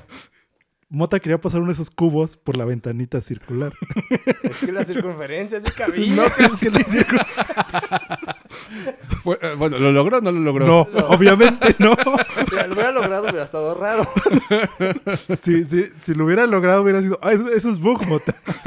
Pe- pero no, porque yo lo, o sea, estábamos jugando cooperativo, o sea, yo lo vi. Bueno, no cooperativo, lo estaba viendo a tu lado. Me imagino, Mota, ¿qué haces? Sí, Sí. Fue, literalmente fue como de. Mota, ¿qué estás haciendo? No estás haciendo lo que creo que estás haciendo. Fue como de, oye, ¿qué pasó? Sí, eh, creo- que Matando jugó esos juegos de, No, de creo, niños. creo sí. que no. Que él, él sí aplicó la de It goes into square hole. Square Hole, Sí, sí. pero eso es cuando es el Squirrel. El Este era Circular. circular. Él quería calcular el- el- el- la circunferencia, y, Mota estudió químico farmacobiólogo. No nada que ver con, con No, matemática. nunca lo iba a lograr. no. No, sí. ¿Qué, qué- qué estudiaste relacionado con matemática? O qué? Estaba bien pesado porque podías, eh, con cálculos matemáticos, podías hacer el diseño de un bote de jarabe en forma de oso para que cupieran 30 chingados mililitros de jarabe. Y Mota no podía pasar un cubo por una ¿Y sí, cuál es tu excusa, circunferencia. Mota? Te lo enseñaron en la carrera. E- Eso fue Ya, antes. ya ni, ya ni la carrera es excusa. Sí, no, no, no. O sea, pues, yo, yo te estaba defendiendo, Mota. Tú solito te echaste la soga al cuello. Por eso Ah, digo, imagínate es cómo le fue. Sí. O sea, y ya sabrás el resultado. Bueno, acabó la carrera. O sea, sí. pero yo terminé la prepa, pero mm, reprobé contabilidad, Emilio. Ajá, o sea, y por eso no me meto con el SAT ni de pedo. Digo, no, no mames. Aquí reprobo contabilidad, me meten a la cárcel, güey. Ah, pero bueno, eh, de ahí salió de- sí. también. bueno, a- aquí es donde la gente se da cuenta que Mota no juega de formas ortodoxas. No. No, ni de pedo. Ah, pero sí, ¿De qué estábamos hablando antes de Mota? De, de Super Estábamos Mario en el Bros. 64. En el Los 64, testers, sí. ajá. Los testers, sí, de que si, si Mota fuera tester. No sé cómo llegamos hasta allá, pero fue, fue, fue evolucionando. Si Mota fuera un tester, seguramente sería una celebridad porque podría eh, acelerar el, el proceso de debug de, de todos los juegos. Pero como las compañías ya no lo hacen, pues ya, pues tenemos por eso los parches día uno o incluso mm, año 5 y todavía. Ve a Cyberpunk. Por eso, es lo que digo, o sea, muchos juegos. Año 4, por ejemplo, lo del autómata para PC. Tuvieron que pasar tres años y medio para que arreglaran el autómata de PC. No mames. Y ya lo tenían. Que Sí, es lo peor. y ya lo tenían. O sea, Sí, sí, sí, pero te das cuenta que las compañías es como de, ya chingue su madre, sácalo. Es como el, el Sí, pero todavía no está acabado. No es- importa. eh, como el Dying Light 2 que, que salió como todavía muy escueto. Es como, sácalo. ¿Por qué? No está terminado. O sea, son... Y, y eso que lo trazaron varias veces. Sí, pero... o sea, sí, pero. imagínate, había bugs de, de- que dices, güey, ¿cómo no viste este bug? O sea, hay muchos que pasan simplemente jugando normal. O sea, que, que eso es la diferencia. Antes, por ejemplo, como lo que hace Mota, pues juegas como de alguna manera medio y pasa. Pero en- ya en los juegos es como juegas normal y pasa algo y es como de... O sea, ¿qué te Que dice por, eso? por lo menos el jugar normal debería ser perfecto. Sí, sí, pero Normal. ¿te das cuenta? ¿Qué te dice eso? No lo están jugando, no lo están probando. No, No tienen ya un equipo de testers. O sea, porque sí, es ¿no? imposible que no te des cuenta. O sea, cualquiera que lo juega se lo topa. Sí, o sea, se- ya se ahorraron al departamento de testers y es como, chingue su madre, ya salió. Ya, lo parchamos en tres años y ya. Sí. ¿El código está bien? El código está bien. Chingue su madre, ahí va. oh, sí. el, compi- el compilador dice que funciona. Pues sácalo. Sácalo y, y ya sale el, el código fuente en el juego al final. Para que todo el mundo lo vea. ¿Qué es el compilador? A ver, explícame eso. Pues es, pues es eso. Es que es que es como medio. Ah, ¿Cómo explicarlo? sí, es que está medio. Yo imagino que es un programa que se encarga de decir, jala el código, jala el código. Podríamos decirlo, o sea, digamos que tú lo escribes de. en, en cierto lenguaje de programación y el compilador se encarga de que funcione en cualquier lado. Ah, Podríamos ok, decir, ok, sí. ok, ok. Oh. O sea, lo, lo convierte. Ya. Y, ya, si ya. El, y si el compilador dice, ok, sí funciona Sí, acá, entonces... Sí ya, funciona. ya, ya está bien. O sea, está- es- Sí, sí, o sea, sí se dedica como a pues, revisar. A traducirlo. Que corra bien. A traducirlo y ver que de principio a fin Corra. corre. corra. Sí. Pero hay muchos juegos que salen así. O, o sea, yo, yo sé que, que, que es difícil hacer un juego y cada vez lo están haciendo más grandes. Por lo tanto, va a ser más difícil estar programando todo, todo ese Sí, contenido. eso es un chorazo. Pero imagínate, digo, los de Nintendo sí salen con errores, pero son errores como de performance o de... Ujú. o, es algo que haces medio raro ahí. y- Sí, o pero- sea, normalmente o es uno que es game breaking, pero que lo parchan casi así como de, ah, Perdón. Y es difícil que Nintendo saque Sí. uno game breaking. O sea, por ejemplo, Breath of the Wild, que es el juego más grande que tienen en general, pues lo único que tenía de. de Solo tenía raro- uno, creo. Tenía uno sí, que, Sí. que te, te podía bloquear el, el paso del, del juego. Y en general eran como de performance. Ajá. Ah, bueno, entonces tenía dos. Sí. No, pero en general ¿Te, siempre son. te acuerdas uno en el que había un cubo que no tenía nada y te podías meter y se bugueaba todo? Sí, sí, sí. Sí, efectivamente. Pero normalmente. Pero era sus- uno. Pero suceden como, como rara vez. Ahí se da cuenta uno de que por lo menos sí los testean. Sí hay gente como que los está jugando y que dicen, ah, ok. Ya, Sí, que, ya jala, sí que- jala. que es lo que estamos diciendo. O sea, varias veces lo dijimos, que Nintendo es muy raro que sí digas está lleno de bugs o hay algo como que cause que no pueda seguir jugando. Casi no es sonado. O sea, No, es muy poco sonado. no, y si ¿verdad? pasa es como pues, por los que lo prueban así como de pasa esto si haces esto y tienes que hacer como un chorazo para que... Sí, porque en el Metroid tuvo, tuvo uno, el Metroid Dread. Sí, me acuerdo. Ujú. Sí, Pero o sea, era, era hasta el final del juego. Y eh, fue porque pues, era, era raro que pasara. O sea, sí podías este, replicarlo, pero era como... es que ca- nadie lo hace. Mira, es que también los jugadores nos mama ver qué tanto podemos romper el mismo juego. O sea, Ujú. es como, si eres gamer, ya llega el punto donde te gusta ver hasta dónde, dónde te aguanta el juego. Entonces, e- eventualmente va a haber gente que dice, oh, mira, me brinqué la barda que no, me- no me debería de brincar. Que no debería poder. Ajá, que no debería de poder. Y, y así sucede. Bueno, esta es naturaleza gamer. Pero bueno, continuemos en juegos de que, que evolucionaron el, la industria. GoldenEye 64. Sí, Oh, también. sí. Con- GoldenEye 64 inició una tendencia. Bueno, ya existía como el, el competitivo en, en, en juegos, pero GoldenEye de le dio.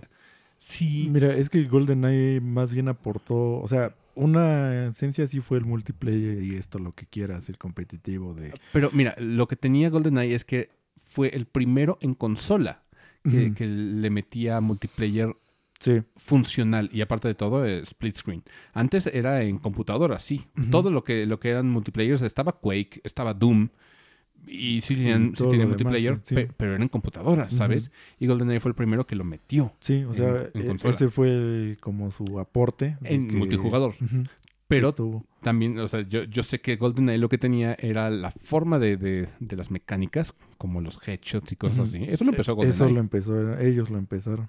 Que eh, importaba en dónde disparabas, no simplemente disparar por disparar. A menos que utilizaras el- la Golden, ¿verdad? La, la Golden Gun. Eso Sí. daba igual. Le Sí. dar en un dedo del pie y se moría. Sí, se moría. Pero eso sí fue como su, su aporte más grande, que obviamente ya después se hizo el estándar. Y eso Sí. y, el Gedan. ¿El Y el Gedan. Pero pues el Gedan eh, eh, fue un meme que salió. ¿Qué es el que- qué es el que dan? Necesitas ver video para que ¿No lo- sepas no lo que... conoces? No. Ahorita, Eh, ahorita- era un ahorita gli- buscamos. También- también nació de un glitch. Sí. O sea, nació de un glitch ese juego, pero eso, eso pasó años después. Qué cagado. Pero sí, o sea, GoldenEye revolucionó los juegos de consola de shooters. Ujú. O sea, y, y de aquí es donde llegamos eventualmente a Halo. O sea, porque sí, Halo hizo muchas cosas y Halo pulió esta, esta mecánica, el multiplayer y, y todo lo que conocemos de, de Sí. Halo. Pero GoldenEye empezó. Y Por que- eso sí se le recuerda siempre y por eso es querido. Y en ese entonces también era como algo novedoso. aparte de todo, era de los pocos juegos basados en películas que no apestaban a madres. Sí. Era un De buen hecho. juego. Era un juego muy bien hecho. sí. La, la secuela estuvo... eh, Mm. Mira, es tan bueno que ahorita está sigue rumoreando que puede salir. Sí, Sí. O sea, están que diciendo que, lo van- Microsoft que lo- puede que lo vayan a sacar. Lo está por ahí ticiando. No sé si aguantaría estándares de Yo tampoco sé. 2022. Yo tampoco sé. Bastará verlo. Digo, tenerlo en el Expansion Pass, yo creo que la gente que lo tenga estaría bien, supongo. ¿No? Estaría Pues, pues, padre. Está, pues, ya- bien. Digo, ya pagaste, ya. pues, pues ahí está. Pues ahí está. Exacto. Pues ya te aguantas. ¿Para qué lo pagaste? Pues sí. De ahí, es que 3D pasaron muchas cosas, pero. Mario es el, el que tuvimos que abarcar para decir, pasó e hizo muchas cosas. Porque de ahí, en cuanto a juegos 3D, el que siguió que hizo una, una diferencia y que marcó un antes y después, tenemos que mencionar Grand Theft, Grand Theft Auto 3. Sí.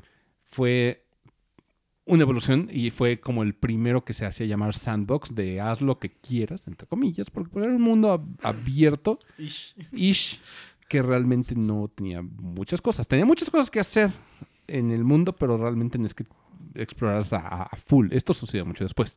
Pero lo que tenía Grand Theft Auto es que sí tenía esta libertad de exploración, tenías muchas cosas que hacer, se volvía divertido hacer estupideces en la, en la ciudad, matar a diestra y siniestra.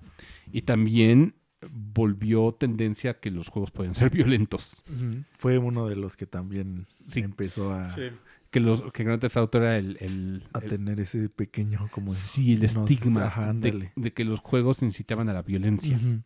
Eh, yo creo que la refinación sí es San Andreas, pero Grand Theft Auto 3 fue el que empezó eh, todo esto. Porque Sí, pues, es como decimos, o sea, tanto uno puede ser como el que empieza, porque obviamente este es ya el 3, por ejemplo, de Grande Auto también. O sea, fue como su evolución de...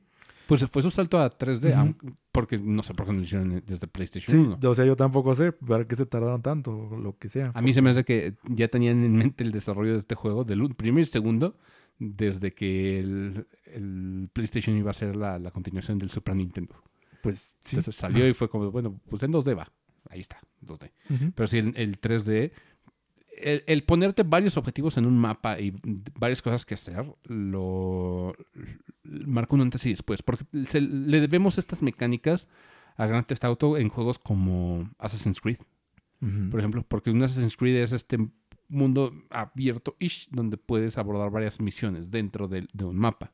Mira, es tan fácil como decir que llegó hasta ser evolución del Red Dead. O sea, Red Dead Redemption. Sí, O sea, realmente es un grande fauto, de alguna manera, pero mm, pu- mucho mejor abordado. O sea, por algo llegó a competir tan alto ese juego y pues es que reconocido y todo. es buen juego y creo que puede competir incluso con The Witcher, porque The Witcher es, es otro, o- otro juego que tenemos que mencionar, pero digo, viene después. Eh, Red Dead lo que sí hace es le mete narrativa, pero ya choncha, ya hay Sí. cutscenes, ya hay como, como historias dentro de.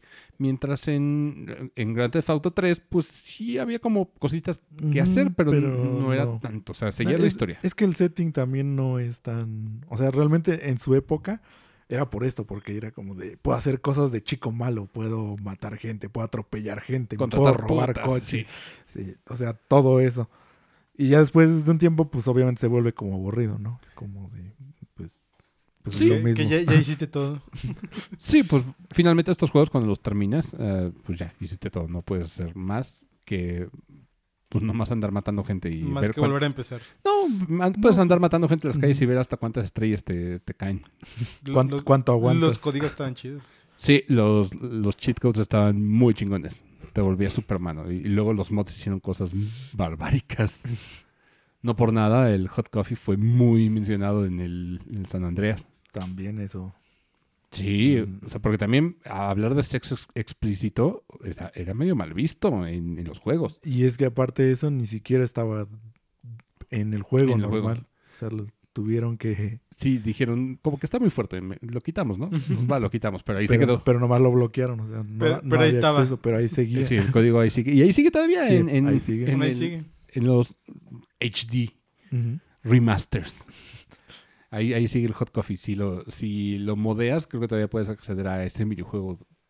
Está bien raro. Era como. ¿Vieron esa escena de sexo en eh, Team America? ¿Se acuerdan de Team America? Sí. ¿Alguien? Sí me acuerdo de Team América, pero no me acuerdo. Hay una escena de sexo así súper incómoda porque son muñecos, una Barbie y un Ken haciendo una escena Ah, de sexo. sí. Pero no recuerdo la escena. Bueno, está ahí Mota. Y es como de, oh, qué, Oh. qué- qué padre. no es la gran cosa Hot Coffee. Tampoco es como que digas, oh, no mames, el juego porno.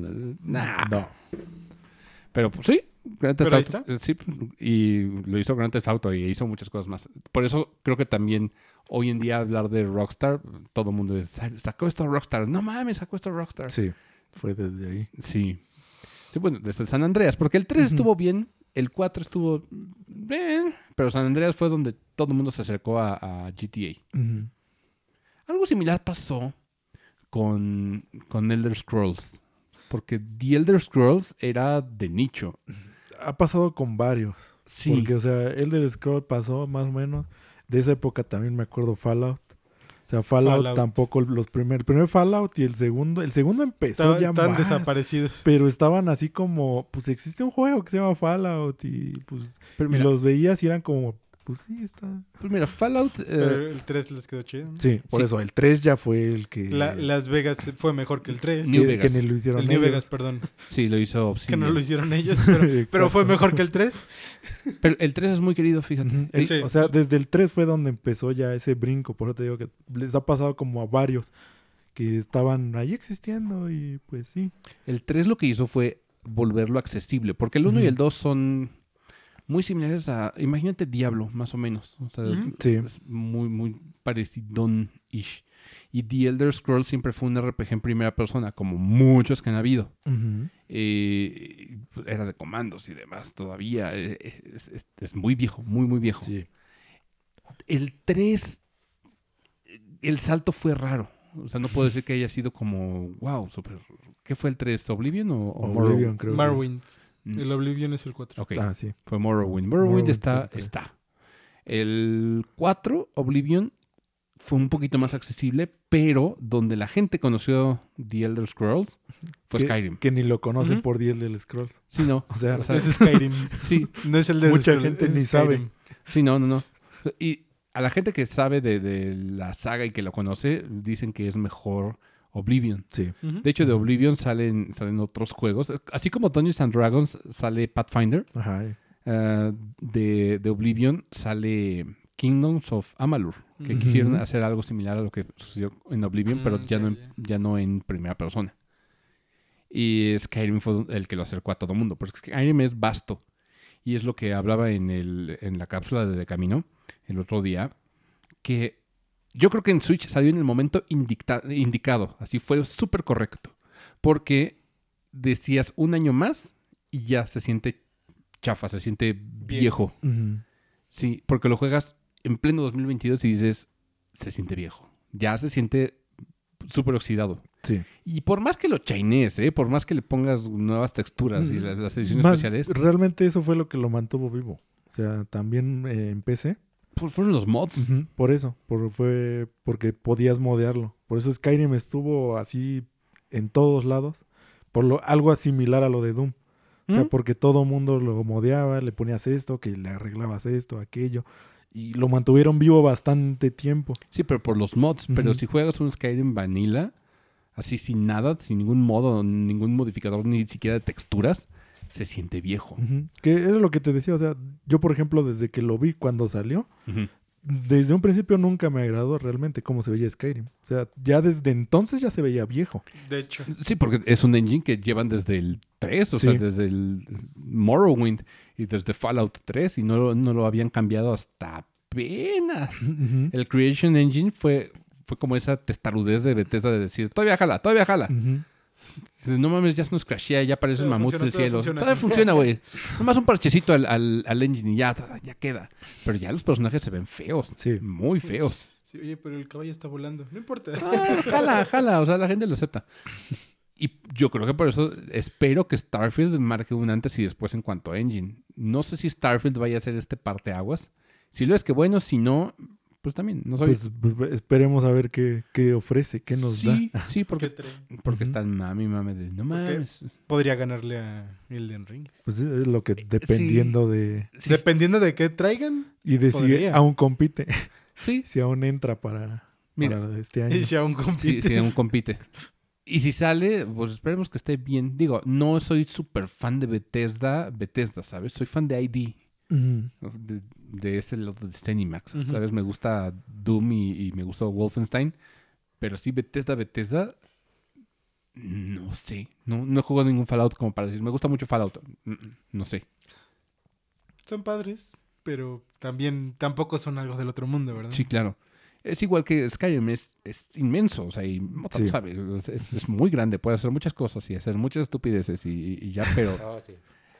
Si lo comparas a un Witcher No. como RPG, no mames, No. se queda así con los pantalones abajo. No lo he probado, pero sí me imagino. No mames que no has jugado The Witcher. No mames, Mota. Ya, sabe, ya sabes Creo quién lo es. no lo he abierto. Creo que lo tienes ahí. ¿no? En PC. En PC, sí, supongo. Sí, todos suponemos. Sí. digo, yo lo tengo en Switch, pero. Digo, lo estaba rejugando, pero dije, mejor me espero a la versión de nueva generación, al fin que lo, lo tengo. Al fin que Se lo van a volver se a... supone que sale este año. Pues sí. Sí, Y de hecho sí están cumpliendo sus fechas CD Sí, Projekt. hasta eso sí ya, ya la están cumpliendo ahora sí. Es más, dijeron en el primer cuarto de, de año va a salir el, el parche de, ¿Y ya de salió? Cyberpunk. Salió en enero, febrero, o sea, salió casi luego, luego. Yo creo que están es- esperando que termine este cuarto para que sa- salga en el de The Witcher, porque ya anunciaron hasta el 4. Ujú, Ya está.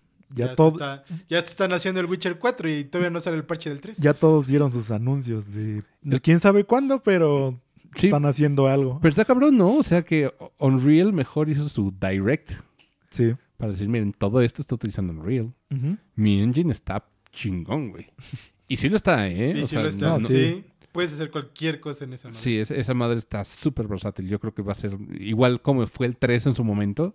El 5 va, a- va a romper así durísimo. Sí. De hecho, podríamos decir que es un parteaguas. Pues Unreal 5, vamos a ver. Unreal 5. Vamos a ver. O sea, porque Unreal sí es un parteaguas como, como motor gráfico. O sea, Sí. en Unreal se empezaron a hacer cosas muy chingonas. Y de hecho, parteaguas de la industria es- estuvieron hechas en Unreal. Ujú. Una de ellas fue Bioshock. Bioshock es un boomer shooter, pero fue de los primeros que hicieron narrativa dentro de un, de un shooter. Narrativa, narrativa y una narrativa inteligente de los diarios que te dicen la historia del mundo y te amplían mucho la historia, Sí. más del, de lo que es el juego sin ellos. Es que de- ya dejando de lado, porque los shooters antes eran muy sencillos. O sea, ¿qué te explicaban de historia en los, la mayoría, no en todos, pero en la mayoría de los shooters? No, nada. Pues, Realmente la Mm, mayoría no. de los shooters eran de la guerra mundial y cosas así. Sí, Y aún así, Que yo- así que digas cuánto te contaban de historia, pues... porque sí había más. O sea, Sí, pero por ejemplo, Doom, ¿qué historia va a tener? O sea, Doom es un güey que está muy emputado Matando y demonios, matando sí. demonios en sí, Marte. y ya. avanzando ya. Pero medio te daban una... Sí, o sea, un indicio. Eso ya lo fueron como Más o menos, refinando después. Hablemos de. Doom PC, De los de primeros. los primeros. O sea, el primer Doom no te decía casi nada de No. eso. No, Estás- el primero eran creo, 10 niveles. Y, Sí, Y- pero no te decía nada. Nada, te decía, estás en Marte y, y aparecieron demonios. Ya. Punto. Mátalos. Sí. Pues, y eso los matabas porque pues te atacaban, entonces pues tampoco era como que Sí, pues, sí, los sí. puedo dejar ahí. No hay modo pacifista, no. Ajá. El 2 lo mismo. O sea, creo que hasta apenas el Doom Eternal y el Doom 2016 le metieron como...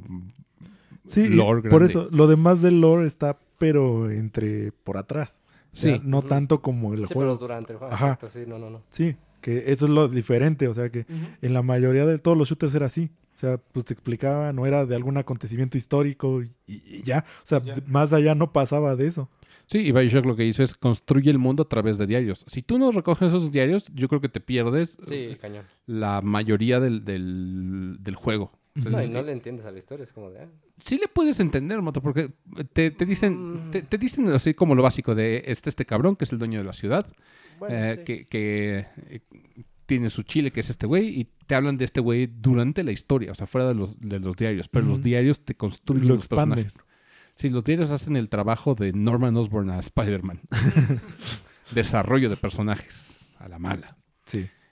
Y por eso se vuelve relevante. Hoy en día, si hablas de, de shooters que hagan eso, yo creo que varios lo hacen. Y encuentras códex y cosas que leer. Y dices, ah, mira, sí, la historia. ya es un poquito más. Sí, es más común, pero Ujú. Bioshock lo hizo primero. Y Bioshock está en Unreal. Y lo que les decía el otro día es que lo que se hace en Unreal sigue vigente. Está bien raro. Yo me imagino que el, el primer Gears of War todavía puede El primer Gears of War está bastante. seguir vigente. Ujú, Lo único es, se siente torpezón, como decimos. O sea, en, en algo les va a doler. Sí, claro, pero visualmente se sostiene. Sí. Pero, bueno, digo, para el gameplay, para eso hicieron el Ultimate, ¿no? Sí, pues, ese ya tiene remake. O sea, el Sí. primer Gears ya tiene Ya remake. tiene remake. Que es lo que yo, ahorita con el anuncio del nuevo Unreal, van a hacer el más grande, que es el 2.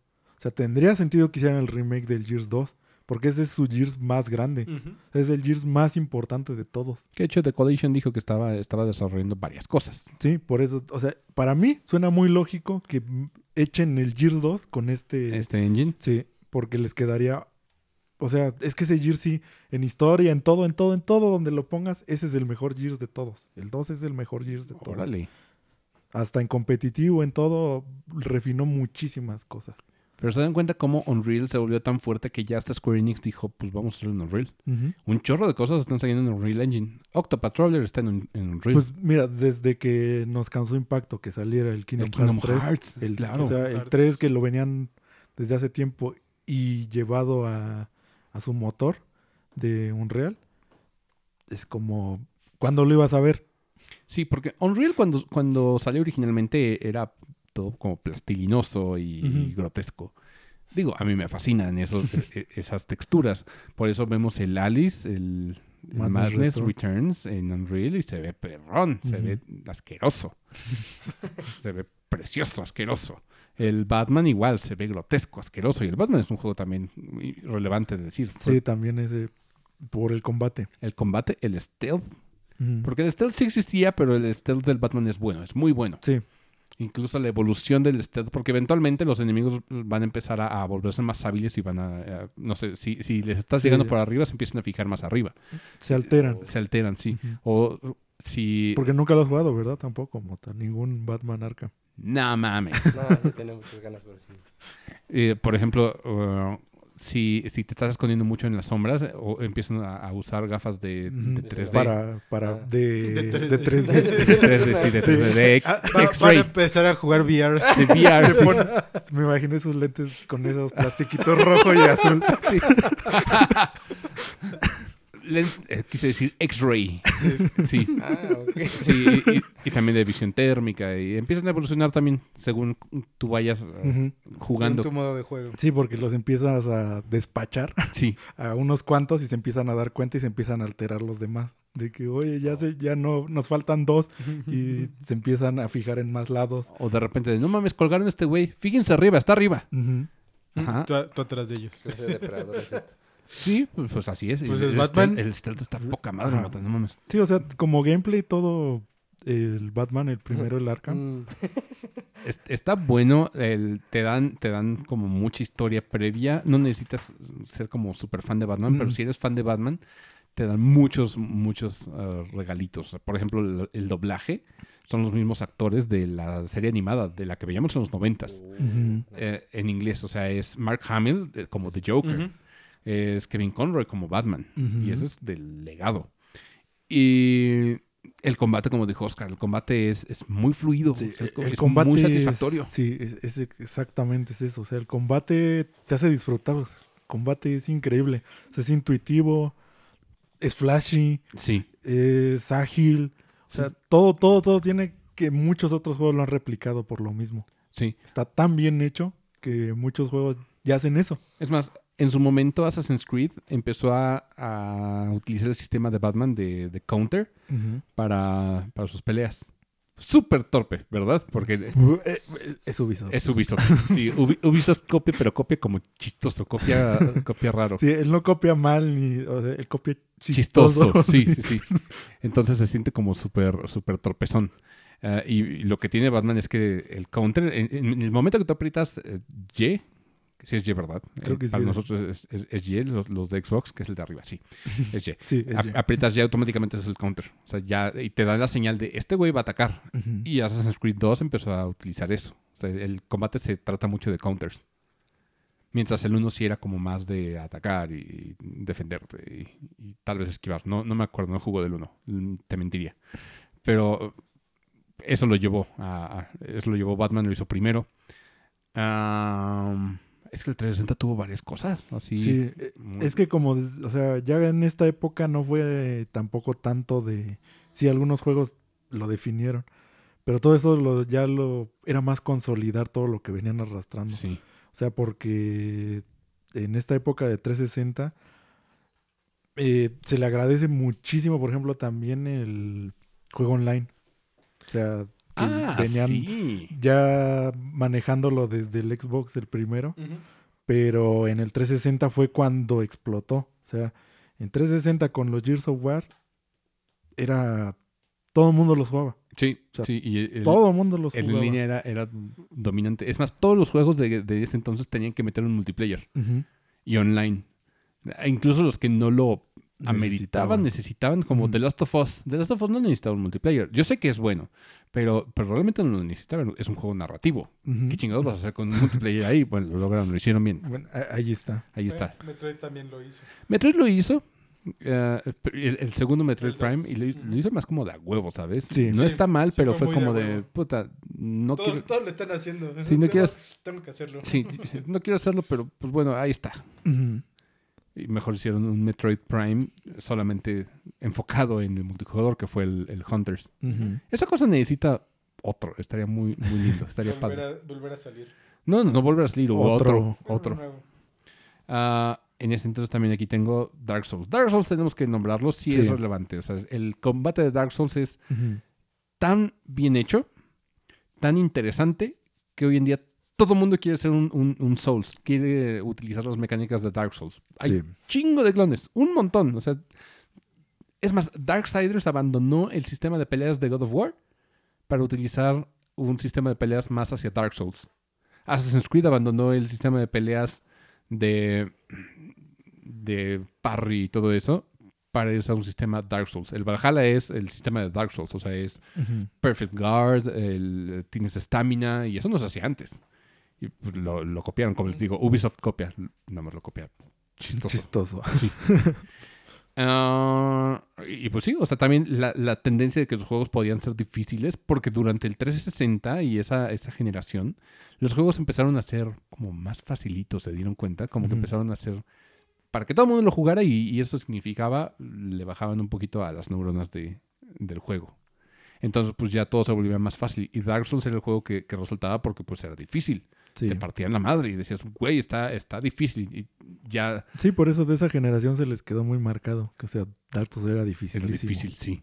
Y por eso, hoy en día, cuando un juego es difícil, dicen, es el Dark Souls de... Malamente. Sí. No, sí, no, o sea, sí es Sí, malamente. sí. Porque realmente Dark Souls no es difícil, solamente tú eres tonto. So- solamente Git Good. Lo siento, alguien tenía que decirlo. sí, sí, sí. Y fí- fíjense que a mí me, me choca, me choca esa frase, el get good. Se me hace como, como terrible. se, vuelve, se vuelve elitista. Sí, sí. Y ese es el problema de los Souls, de, todos los juegos de Miyazaki. Es que mira, más, es que esa frase fue hecha precisamente como para hacer burla. Ujú. O sea, es como cuando te ponen GG de forma irónica. Ajá. O sea, e- es algo así, porque en teoría, pues sí, eso tienes que hacer. O sea, intentarlo hasta que eres bueno. Pero ah, cuando te lo dicen, te lo dicen de forma, pues. Peyorativa. Sí. Entonces, este, pues, pues no. Pero sí, o sea, eh, más bien, yo, por ejemplo, esa frase de que es el Dark Souls de tal, esa sí la he visto siempre mal. Porque Ujú. todos los están acostumbrando a que es Dark Souls. O sea, de una u otra forma le están diciendo, y no. A mí me pasó, por ejemplo, cuando salió Cuphead. sí. O sea, Sí. El Dark Souls de, de los que... Del... de plataformas De 3, plataforma- 2D. Uy. Y a mí me daba muchísimo coraje eso porque así eran los juegos de Super, o sea, así eran los juegos de Nintendo. Eran simplemente difíciles, no era que era... el- Dark. Souls, sí. O, Todo lo de Disney. o no eran un X juego de tal. Mira, To- Todos los juegos de Disney eran así, Sí. difíciles. Mira.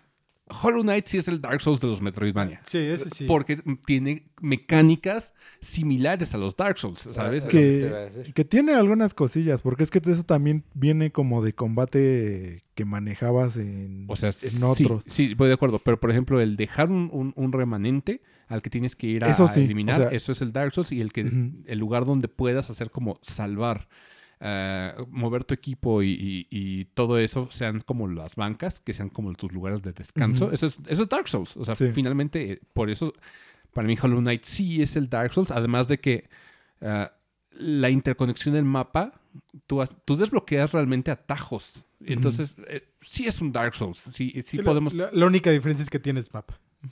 Pues es que es un Sí, Metroidvania. Es un Metroidvania. O sea, Sí, no puedes... al final. No traiciona el, el género Metroidvania, pero a, la vez es... Sí, tú- tiene cosas de, Sí, de ahí. Pero ti- tiene una combinación de ambos. Sí, Sí. de hecho. Sí, pero aquí sí podemos decir Hollow Knight sí es el Dark Souls de los. Metroidvania, porque tiene cosas similares en, en cuanto a la estructura de lo que es un Dark Souls. Eh, a los que, los que no lo han escuchado esta, esta, esta teoría, o más bien eh, esta, eh, ¿qué es la fórmula Dark Souls? Es no solamente el combate, sino es eh, tú vas por un camino, los enemigos son en general difíciles, te tienes que aprender ciertos patrones para poder vencerlos.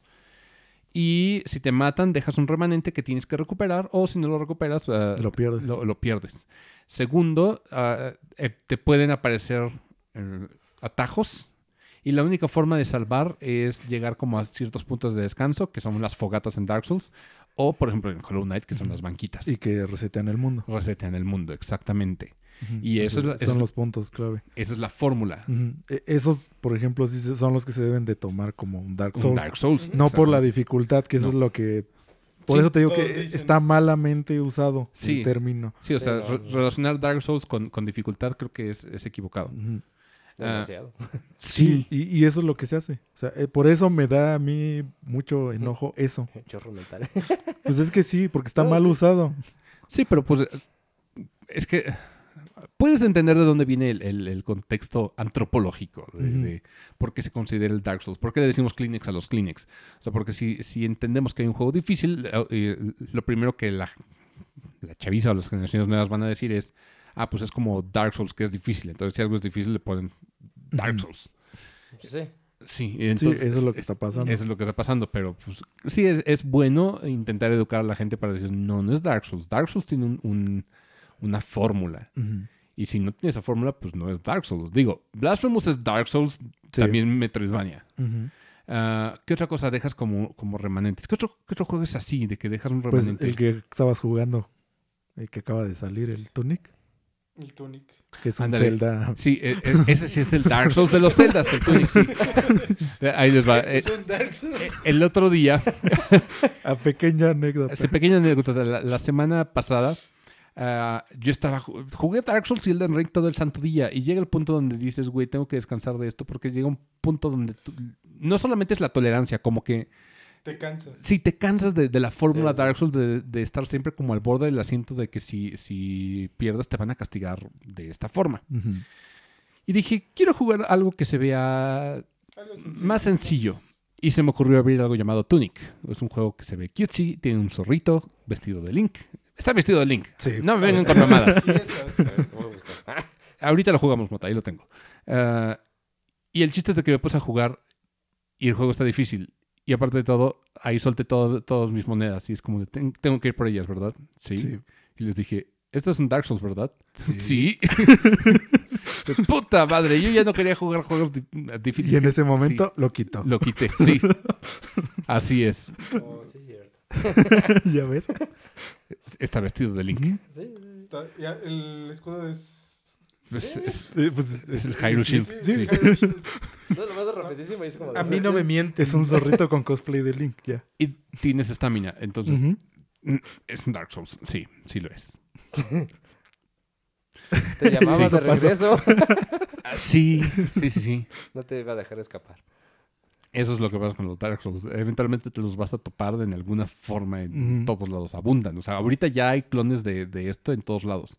Ashen, tenemos el Ah, sí, Hellpoint, tenemos el, el- el Darksiders 3, es, formato Dark Souls, incluso en Stamina y, y demás. Porque también el Stamina es un, un- Es importante también mencionarlo que la mayoría de los Souls-like tienen, tienen una barra de Stamina. Sekiro no, ¿o sí? No. No. Sekiro De hecho, fue el, fue el que cambió un poco la Sekiro, fórmula. en lugar de estamina, es lo de la pos- postura. La, La postura. postura. Pero básicamente es estamina. Es, es Sí, casi lo mismo. es... Es similar, sí. Yo, es- es- porque tienes una barra que se te acaba. O sea, digamos en eso. O sea, no puedes poner guardia por siempre. Sí. Ajá. Porque Sí, no, pues, la rompe. Si la rompe. O sea, yo sé que también existe la postura en Dark Souls, Sí. eh, pero, pero funciona ligeramente Sí, es diferente. En Sekiro la unificaron. Fue lo único que hicieron.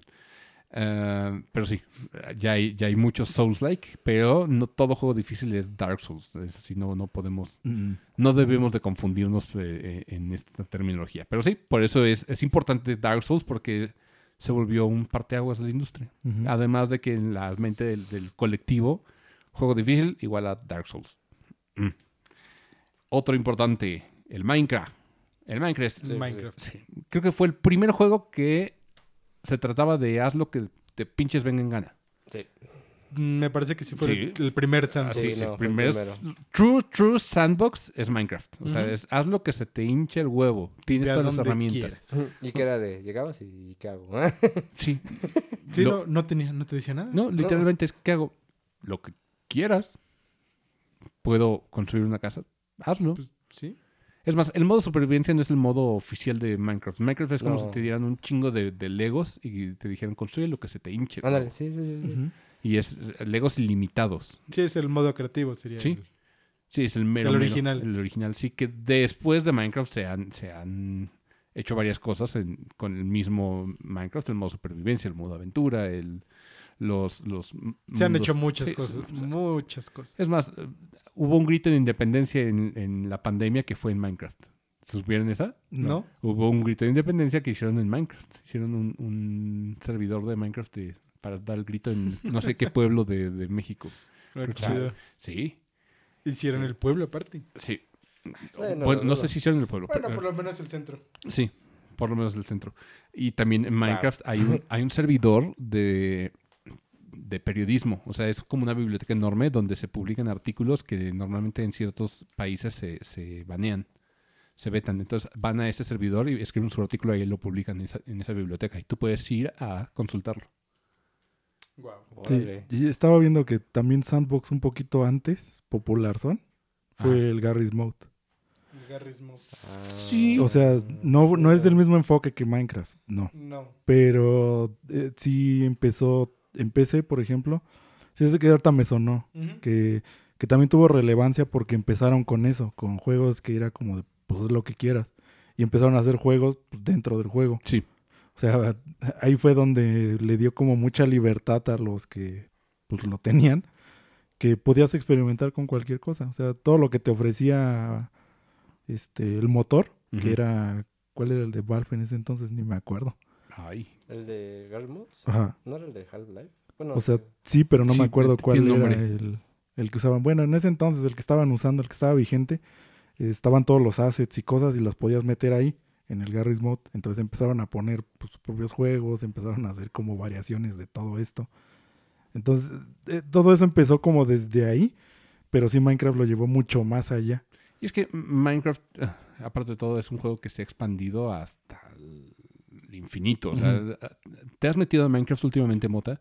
Es un Minecraft muy distinto al que jugaste probablemente hace cinco no, meses. sí lo- sí lo- no, no, no me he metido, pero sí lo he visto y sí es como de, no manches. Está muy cambiado, muy, muy cambiado. No, pues mi mamá que juega a Minecraft, le digo, Pues, ¿ya, tiene, ya tiene tutorial. ¿Sí? ¿En serio? Tutorial.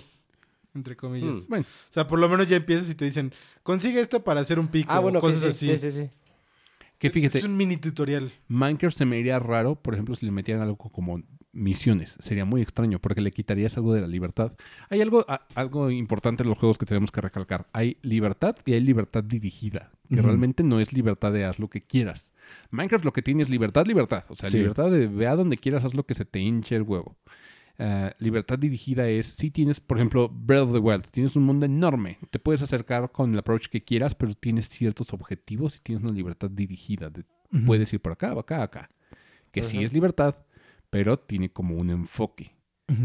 Y, y también te- el, el diseño de Breath of the Wild, y, y vamos a entrar al, al tema de, de Breath of the Wild, ¿por qué es relevante y por qué es un parteaguas en la industria? Mundos abiertos ya existían. Esto no es un concepto nuevo. Yo sé que Assassin's Creed ya había hecho mundos abiertos antes. O sea, Ujú. yo no me Pues- acuerdo que Pues hasta el mismo Witcher que dijiste. el mismo Sí. Witcher. o sea, no, desde, desde Bueno, También Skyrim, mencionamos desde Skyrim. Oblivion. Déjame ver. No, pero incluso si hablamos de, de juegos donde se trata de escalar y puedo hacer eso, déjame ver cuándo salió Assassin's Creed Origins. Assassin's Creed.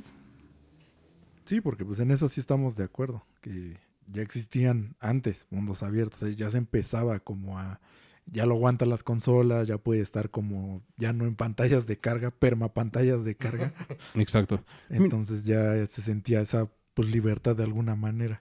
Pues mira, Assassin's Creed salió en octubre de 2017. Se empezó a trabajar un poquito antes. O sea, digamos que son como mm, simultáneos, eh, entre comillas, el Breath of the Wild y Sí, Assassin's más o menos.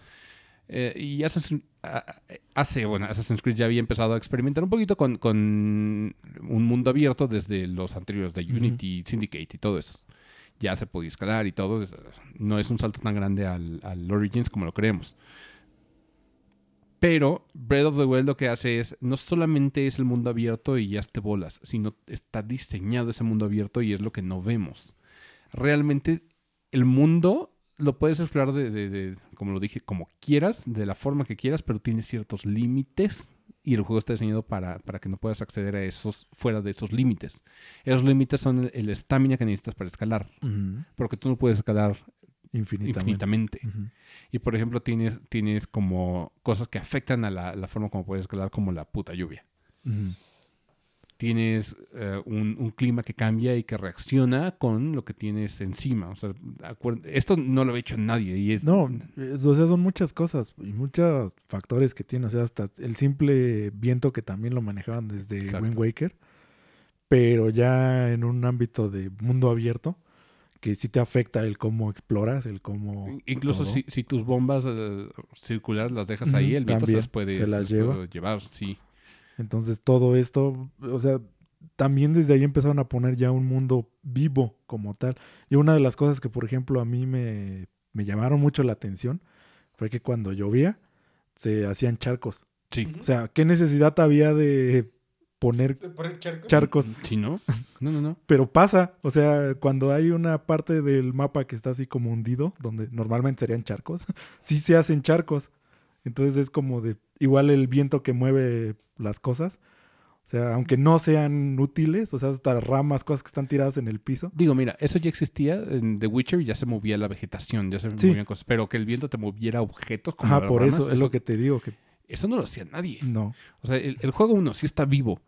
Dos, está diseñado. O sea, la, la montaña está ahí y, y los desarrolladores saben que no la vas a poder eh, escalar hasta cierto punto. Y por eso la dejaron ahí. Para decirte, bueno, aquí no vas a poder acceder. Tal vez después, regresa después, carnal. Pero quieras que no te están dirigiendo hacia dónde te puedes ir. Los caminos reales a dónde te puedes ir. Por más libertad que sientas, está bien dirigida. Y esto es por un diseño de niveles. Y esto está cabrón. Porque diseñar un mundo tan abierto y tan grande como lo es Breath of the Wild, porque no me mal- malentiendan, es un juego enorme. Es estúpidamente enorme. O sea, The Witcher es grande, pero no tan grande como Breath of the Wild. Breath of the Wild es estúpidamente grande y todo está diseñado. Entonces, imagínate el arreglar todo, cada pendejadita que está ahí para, para que haya un level design en el mundo abierto. Eso es una obra titánica. Sí, y por eso lo decíamos, o sea, todos los que el- lo hacían nada más de que era un mundo abierto más, de que ya, ya lo había hecho alguien antes, eso es que no lo ha jugado. O sea, todos los que siguen diciendo que no es un mundo abierto así que revolucionó, es- no lo has no lo han jugado. jugado. Es tal cual, o sea, porque es que no hay forma de defender el argumento que siempre dan. O sea, lo único que a mí siempre me dan a entender es no lo has jugado Sí. porque no, no sabes realmente lo que hace a Breath of the Wild. Breath of the Wild. O sea, desde que me cuestionaba, yo en ese año dije, Breath of the Wild va a ganar juego del año. Si no lo gana, lo ganará Mario nomás porque, pues, No, es porque es Mario. Ajá. o sea, pero realmente yo sí dije, va a ganar Breath of the Wild. O sea, nadie me puede decir que no. Y lo ganó. Lo ganó, sí. ese- ese. Porque yo desde que lo veo, porque yo sí lo jugué en el Wii U cuando recién salió. O sea. Lo probé y dije, "Es- está muy bien hecho, sea, es un juego muy, muy, muy bien hecho, o sea, no porque sea Zelda, porque eso es lo que también mucha gente asocia, de que pues es Zelda y pues te va a gustar porque pues es Zelda. No, o sea, es un juego tan bien hecho que pues se nota. Que, De, de hecho, yo oí varios comentarios que no les gustaba porque era Zelda. ajá, o sea, desde ahí venía el hate, o sea, empezando O sea, desde ahí. El juego es bueno, pero como era Zelda, un, un Zelda diferente al- a los que estaban acostumbrados, no les gustaba. Sí, por, por un lado, o sea, porque también rompe la, la fórmula de Zelda. Y eso es algo que, que muchos consideran un pecado. O sea, y, Sí. y- se me hace un argumento pendejo, discúlpame, Bastante. pero porque de Zelda sigue teniendo Zelda. O sea, y creo que Zelda englobaron mal la fórmula de lo que había hecho desde el Ocarina en adelante. Sí, se hizo una fórmula, pero, pero Zelda estaba dispuesto a, a romperla desde hace mucho tiempo. Que ahí está también el 64, el Ocarina también fue parteaguas para Sí, Ocarina también. Aventura 3D, porque también nadie lo ha hecho así. Así como el Ocarina, por eso sigue siendo considerado de los mejores juegos de, De la de historia. todas. De la historia. Porque sí, ese también no lo mencionamos. Qué cabrón que Mario y y Zelda. Es que lo, ya, lo nos, único. ya nos fuimos saltando. Sí, Por eso no lo mencionamos. Es que era conforme nos vamos acordando. Sí, Igual claro. ya había dicho Alan que no íbamos a llevar como un orden. un orden porque- cronológico. Yo lo Sí. intenté, pero mm, podemos. Pero podemos pues, saltarnos. se, se- se rompe en algún Pero momento. fíjense qué cabrón que Mario y Zelda han sido los parteaguas dos veces. Po- por más que los critican. Por nos Ujú. lo critican. Porque a Nintendo lo critican porque solo vives de Mario y, Zelda. No necesito Pero, más, pues, papi. Exactamente. Es como de. Es que por algo es. Por, por algo. Es como cuando decían a Windows, no más vives por, por- no Microsoft vive por Windows. Windows. Es como, Pues sí. ¿necesitas más? Güey, Es como si le dijeras a un restaurante que vive de vender comida. Pues, ¿qué, qué Pues quieres sí. que...? pues ese es su trabajo. Si quieres me pongo a rentar el baño, cabrón, ¿no? Pero pues, pero, pues sí. Ah, pero ah, estamos de acuerdo que Nintendo no solamente es Mario y Zelda. Sí, No. son No. muchos, sí abundan, pero. So- son los más icónicos. esos son los más icónicos y por algo. Y por esto. Esta es la, por la esto. relevancia. Sí, o sea, por eso son puntos que hemos estado diciendo. Que, y, y así como decimos de estos, hemos dicho de otros. Otro que también se me estaba ocurriendo, que también del lado de PC, eh, World of Warcraft. O sea, aunque a mí no me guste eh, WoW, Y aquí lo tengo, ¿eh? Sí. o sea, pero sí también me, me recordó. Y mira, WoW no es el primer MMO. No, no, para es el nada. primero. Ya existía, por ejemplo, Tibia, que tiene toda la vida. Eh, ya existían muchos RuneScape. Pero WoW lo hizo realmente masivo. O sea, el término MMO es por WoW. Es por WoW. O sea. Massive Multiplayer Online RPG, realmente solamente en ese entonces era WoW, porque era enorme. No, y lo sigue siendo. Sí, lo sigue Lo siendo. sigue siendo. Ujú. Claro, hoy en día ha habido competición y competencia mucho más. Sí, pero es que dentro Fuerte. de, o sea, como tal, así como lo dijiste el término, es WoW. Sí. Porque, por ejemplo, Final Fantasy XIV Sí es grande. este, pero, no, es, MMO. No, no es MMO. No, Como ya, tal, no. ya, lo, con- ya no lo consideran MMO. ¿Por qué? Porque te, te divide. O sea, está dividiendo como a la comunidad Ah, de alguna manera. No están todos ahí sí. juntos. Oh, ok. Entonces, por eso. Sí, o sea, la otra vez me Es puse muy a ver. diferente, Sí, me- por eso la otra vez me puse a ver como de, de que sí, un análisis que decía que el Final Fantasy, o sea, sí es competencia de, del WoW, obviamente, pero ya tendrías que ser como otra categoría. Y es por eso mismo que dices, porque el WoW fue- sí fue, o sea, sigue siendo, bueno, ya no- sí sigue siendo, porque hay mucha gente. O sea, sigue estando, y toda la gente está Sí, junta. sigue estando ahí. Sí, Sigue estando ahí. Sí, y, pero es que realmente es enorme. O sea, el Sí. mapa es muy grande y cada expansión se iba haciendo más grande. Y dices, Cada vez se hace más grande. llega al punto donde es gigantesca esa madre, muy, muy grande. Y también alcanzarlo te- lo vuelve difícil. Ese es el punto. Mm, No. Bueno, es que ya. Es, es que lo, lo- lo simplificaron demasiado para que tú como jugador nuevo puedas alcanzar sí, rápido el final. Sí, pero los, los eventos los puedo experimentar igual. No. no. Esa es la No, ya no puedes experimentar. ya pasaron. Ya, Exactamente. ya pasaron. Eso es ese es el único gran pedo y ese por eso. Ya-. La única forma de, de ver cómo era el mapa antes es jugando el vanilla. Sí. que y ellos mismos se hicieron por lo mismo, porque pues la gente quería. Eh, no lo hicieron por eso, pero sí. Lo hicieron por eso, porque la gente se iba a los Mm. servidores privados. O sea, Lo, lo hicieron porque había servidores privados. Pero la por- cual- y, y la gente que quería los servidores privados, Pues pues jugar vanilla, sí. No, de hecho, de hecho es mejor los servidores privados que el vanilla de, de, O sea- de Blizzard. Sí, claro, o sea, pero- Blizzard lo hizo nomás por chingarse a los que tenían sus servidores privados. Sí, pero originalmente los servidores privados no hubieran salido si... si la gente Sí, no, no. le interesaría Si no jugar. le interesara. Ajá, el, o sea, cómo era el mundo. Por Ajá. eso, o por los raids que había en ese entonces, o por cualquier XY cosa de eso. O sea, el chiste es que, pues nació de la necesidad de que a fuerzas necesitaban eso. Veían que había dinero ahí, pues vamos a hacerlo nosotros. Nomás que lo Me hicieron. gusta el dinero. Sí, me gusta el dinero, nomás no me gusta hacer bien las cosas. Sí. ¿verdad? Así era Blizzard antes. De- lo sigue siendo. Sí, Lo claro. sigue siendo. Por lo menos de Es aquel- más, ya es más descarado ahora. Sí. Porque, bueno, porque sí, o sea, hasta con el evento de Overwatch acaba de salir. Evento- hubo evento de Overwatch. Está de- todavía ahorita. El del aniversario. Sí, el remix. O sea, las skins que sacaron, antes te daban skins para cada evento. Ujú. Y tú decías, bueno, me están dando skins al menos.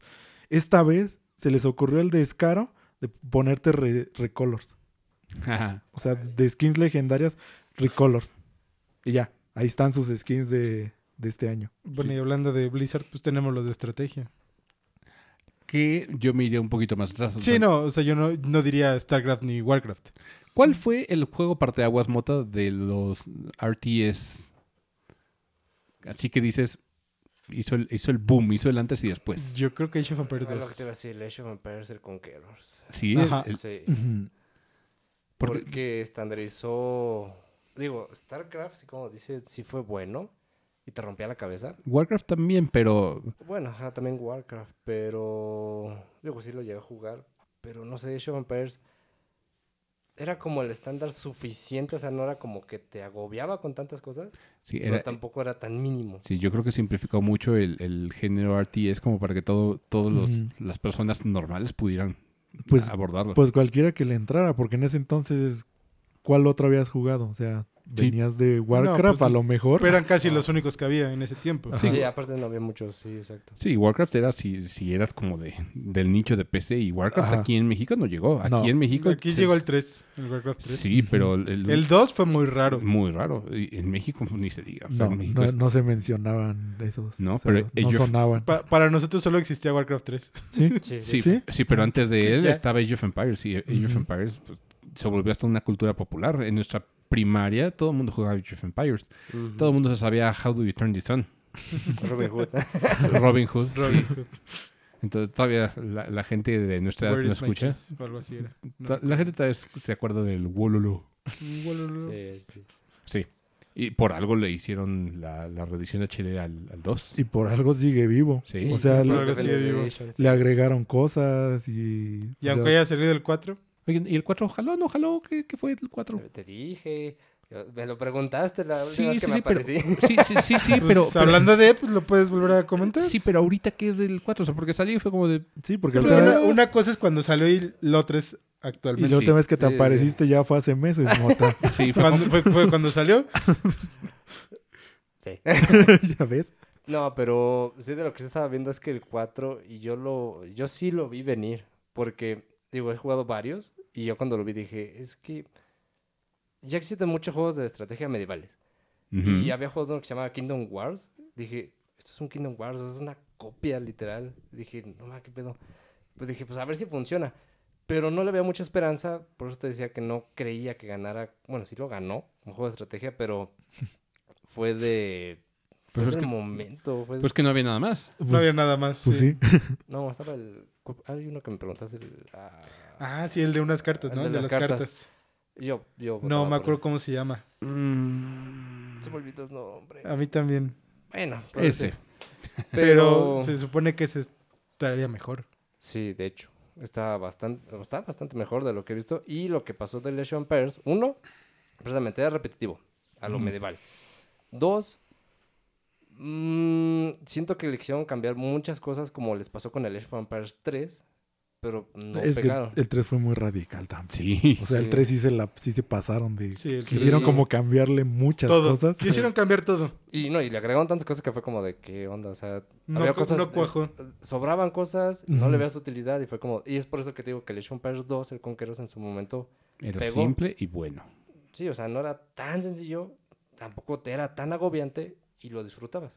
A mí se me hace más fácil jugar Age of Empires que jugar StarCraft, por ejemplo. Sí. StarCraft necesitas un poco más de expertise. Warcraft Sí. necesitas más expertise todavía. Sí, porque yo cuando, bueno, yo jugué mucho Age of Empires y cuando pasaba a StarCraft, sí era así como de, ay, güey, mi Sí. cabeza. Tengo que hacer muchas cosas. Y ni se diga Civilization. O sea, Civilization tiene un chingo de tiempo, pero... Todavía es más sencillo. Porque Sí. es muy diferente. sí.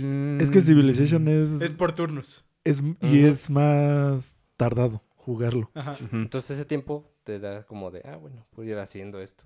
Pues StarCraft era como de, ole, Sí. muévelas. Era Sí. como de, ay, güey, ya me lo metieron. Y en Warcraft yo me acuerdo que también te da unas reatizas, Ujú. pero no era tan pesado como StarCraft. Dices, bueno, por lo menos ya me defendí. Sí, En StarCraft era como de, ay, puto, no te levantes. Como, ya, güey, sí. déjame disfrutar el juego. Déjame pararme. Déjame jugar. Se ponían chidas las retas de StarCraft. Las que hicimos fueron poquitas, pero Las se de, ponían- StarCraft 2 las de StarCraft eran muy buenas. Tu hermano hacía unas bases hijas de su pinche madre. Yo también. Sí, sí, sí. Pero las de tu hermano estaban bien desgraciadas. Y a tu hermano le gustaban los Zergs. Sí, ese, ese era Sí, de lo puto. sé. Pero sí, no, ahorita of Empires 4 está, está cayendo. Muchos pros que se pasaron para allá dijeron, no, es que... Tiene, no tiene futuro. Oh, pobre. Sí, Pues sí. sea, lo veo... Sí, se me hace triste, Oh. pero dije, no, tenían que haber... Siento yo que tenían que haber sacado, no sé, una nueva temática.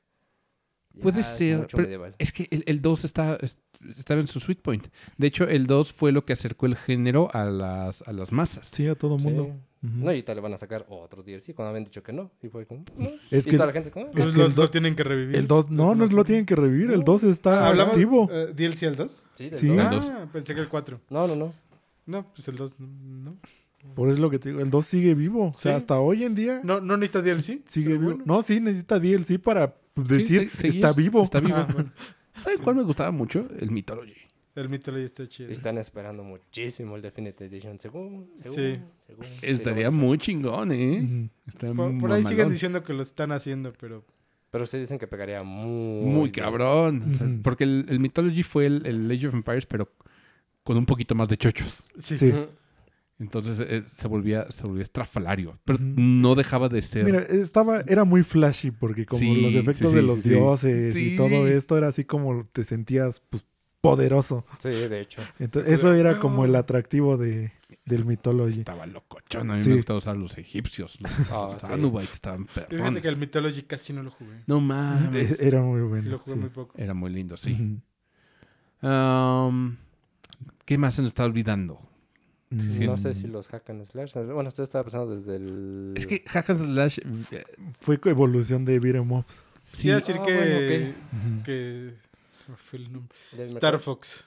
Ah, bueno, que sí, más que- atrás. Star Fox no es. No es beat'em up, o sea, está- y- No, no, No, no, de beat'em up, o sea, Star no, Fox. ah, sí. Star Fox. No creo que haya sido parteaguas, porque Star Fox es un juego de Yo- rieles. Yo, me refiero... Ajá.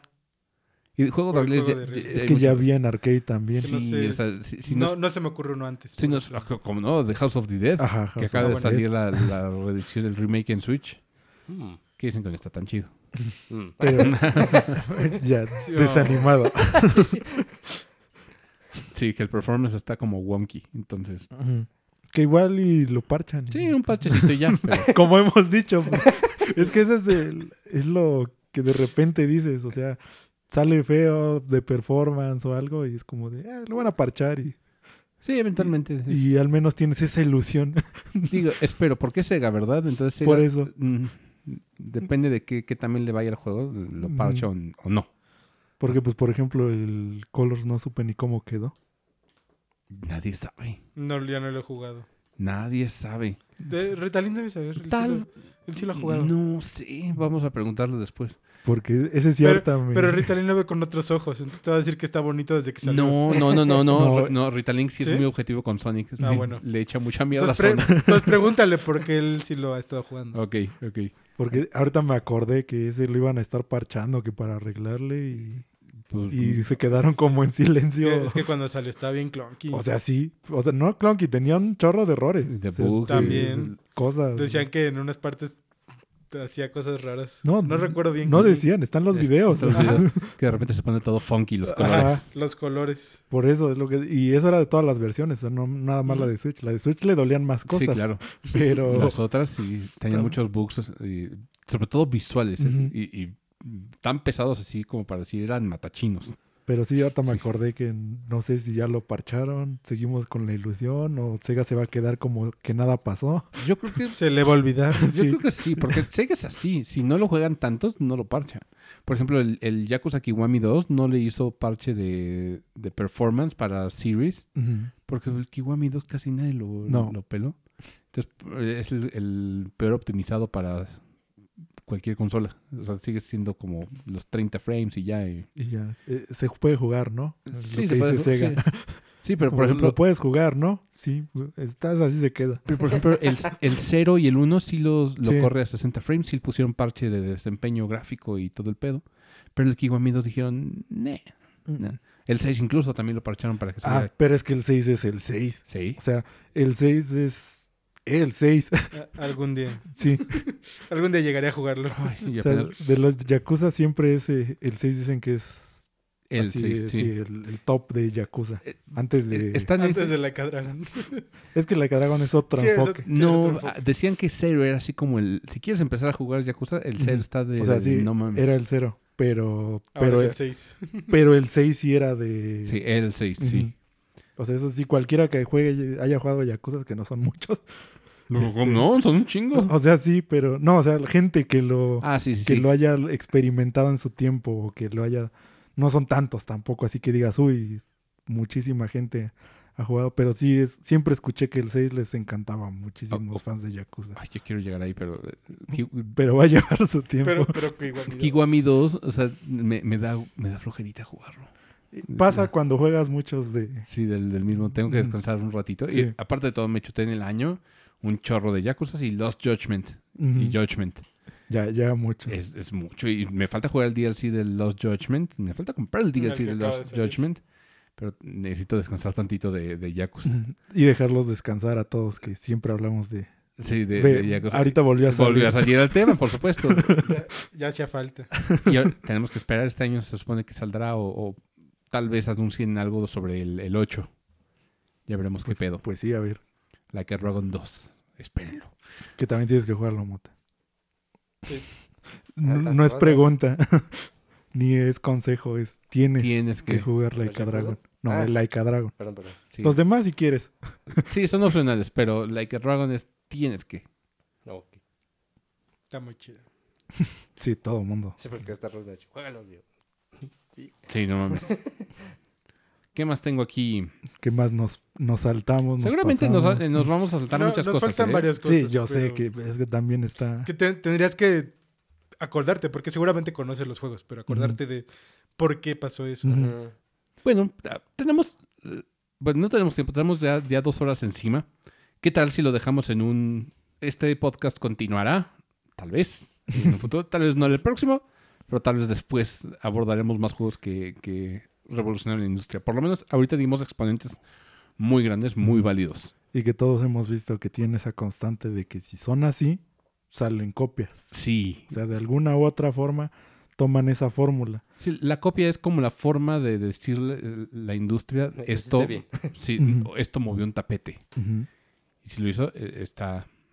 eh, creo que da, da gusto ver, ver estos copycats. Ver un Ashen para un Dark Souls, ver un, un uh, Darksiders para un Zelda, ver un Hat in Time para un Mario. Dices, Ah, está, Hat in Time lo quiero probar. eh, está chido. O sea, eh, aquí es donde dices que sí movió la- las aguas. Ver un Phoenix Racing para un Breath of the Wild, También. dices, movió las aguas.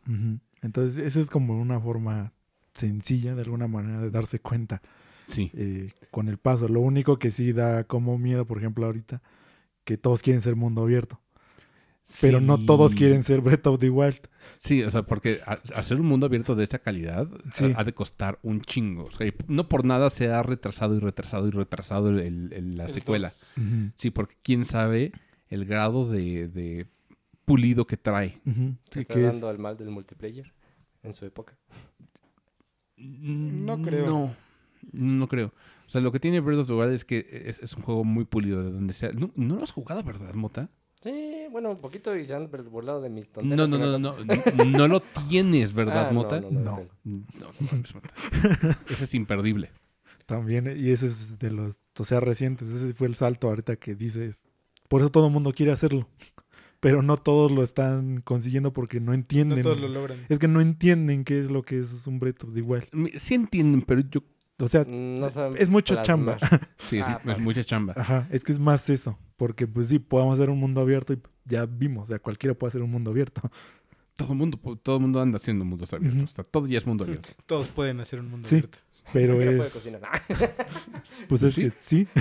¿sí? No a todos les queda igual. Sí, digo, yo puedo cocinar, pero no me salen tan chidos, ¿sabes? Sí, sí, sí. Mi sazón no es igual, lo mismo con Nintendo. Entonces, sí, y mira, Ubisoft, Ubisoft hace un chingo de, de- de- de- de copias así. Y le quedan chistosos. Le quedan chistosos. Por ejemplo, ¿ves XCOM? Tenemos Mario Conejos. Y está chistoso. Está chistoso. Así, es, así funciona. Pues bueno, señores, hemos cumplido la marca de las 2 horas 7 minutos. Nos extendemos un poquito. Ah, Mota salió varias veces al baño, lo tengo que ventilar, por supuesto. pero No, no, no fue por mí. una fue por mí, pero igual. Y hablé más. Ah, Ya habló más, Sí, sí, se, habló eso más. es se cierto. rifó, se rifó Mota. En esas puede dedicarse a hacer podcast profesionalmente. Ya- ya está. Ya vamos a tener un, tener un contador de cuántas palabras dice cada que viene. Sí, sí, sí. Así, sí. Si no cumple la cuota, le, le damos sin latigazos. Ay, güey. Ya le dio miedo. Sí, sí, sí. Muy bien, señores. Pues muchas gracias por acompañarme, Oscar Emilio, Oscar Mota. Pues Y- sí, siempre un gusto aquí. Nos vemos, nos vemos la próxima semana, chicos. Y a ustedes, por escuchas, nos vemos en la próxima emisión de Enship Boombox. Hasta la próxima.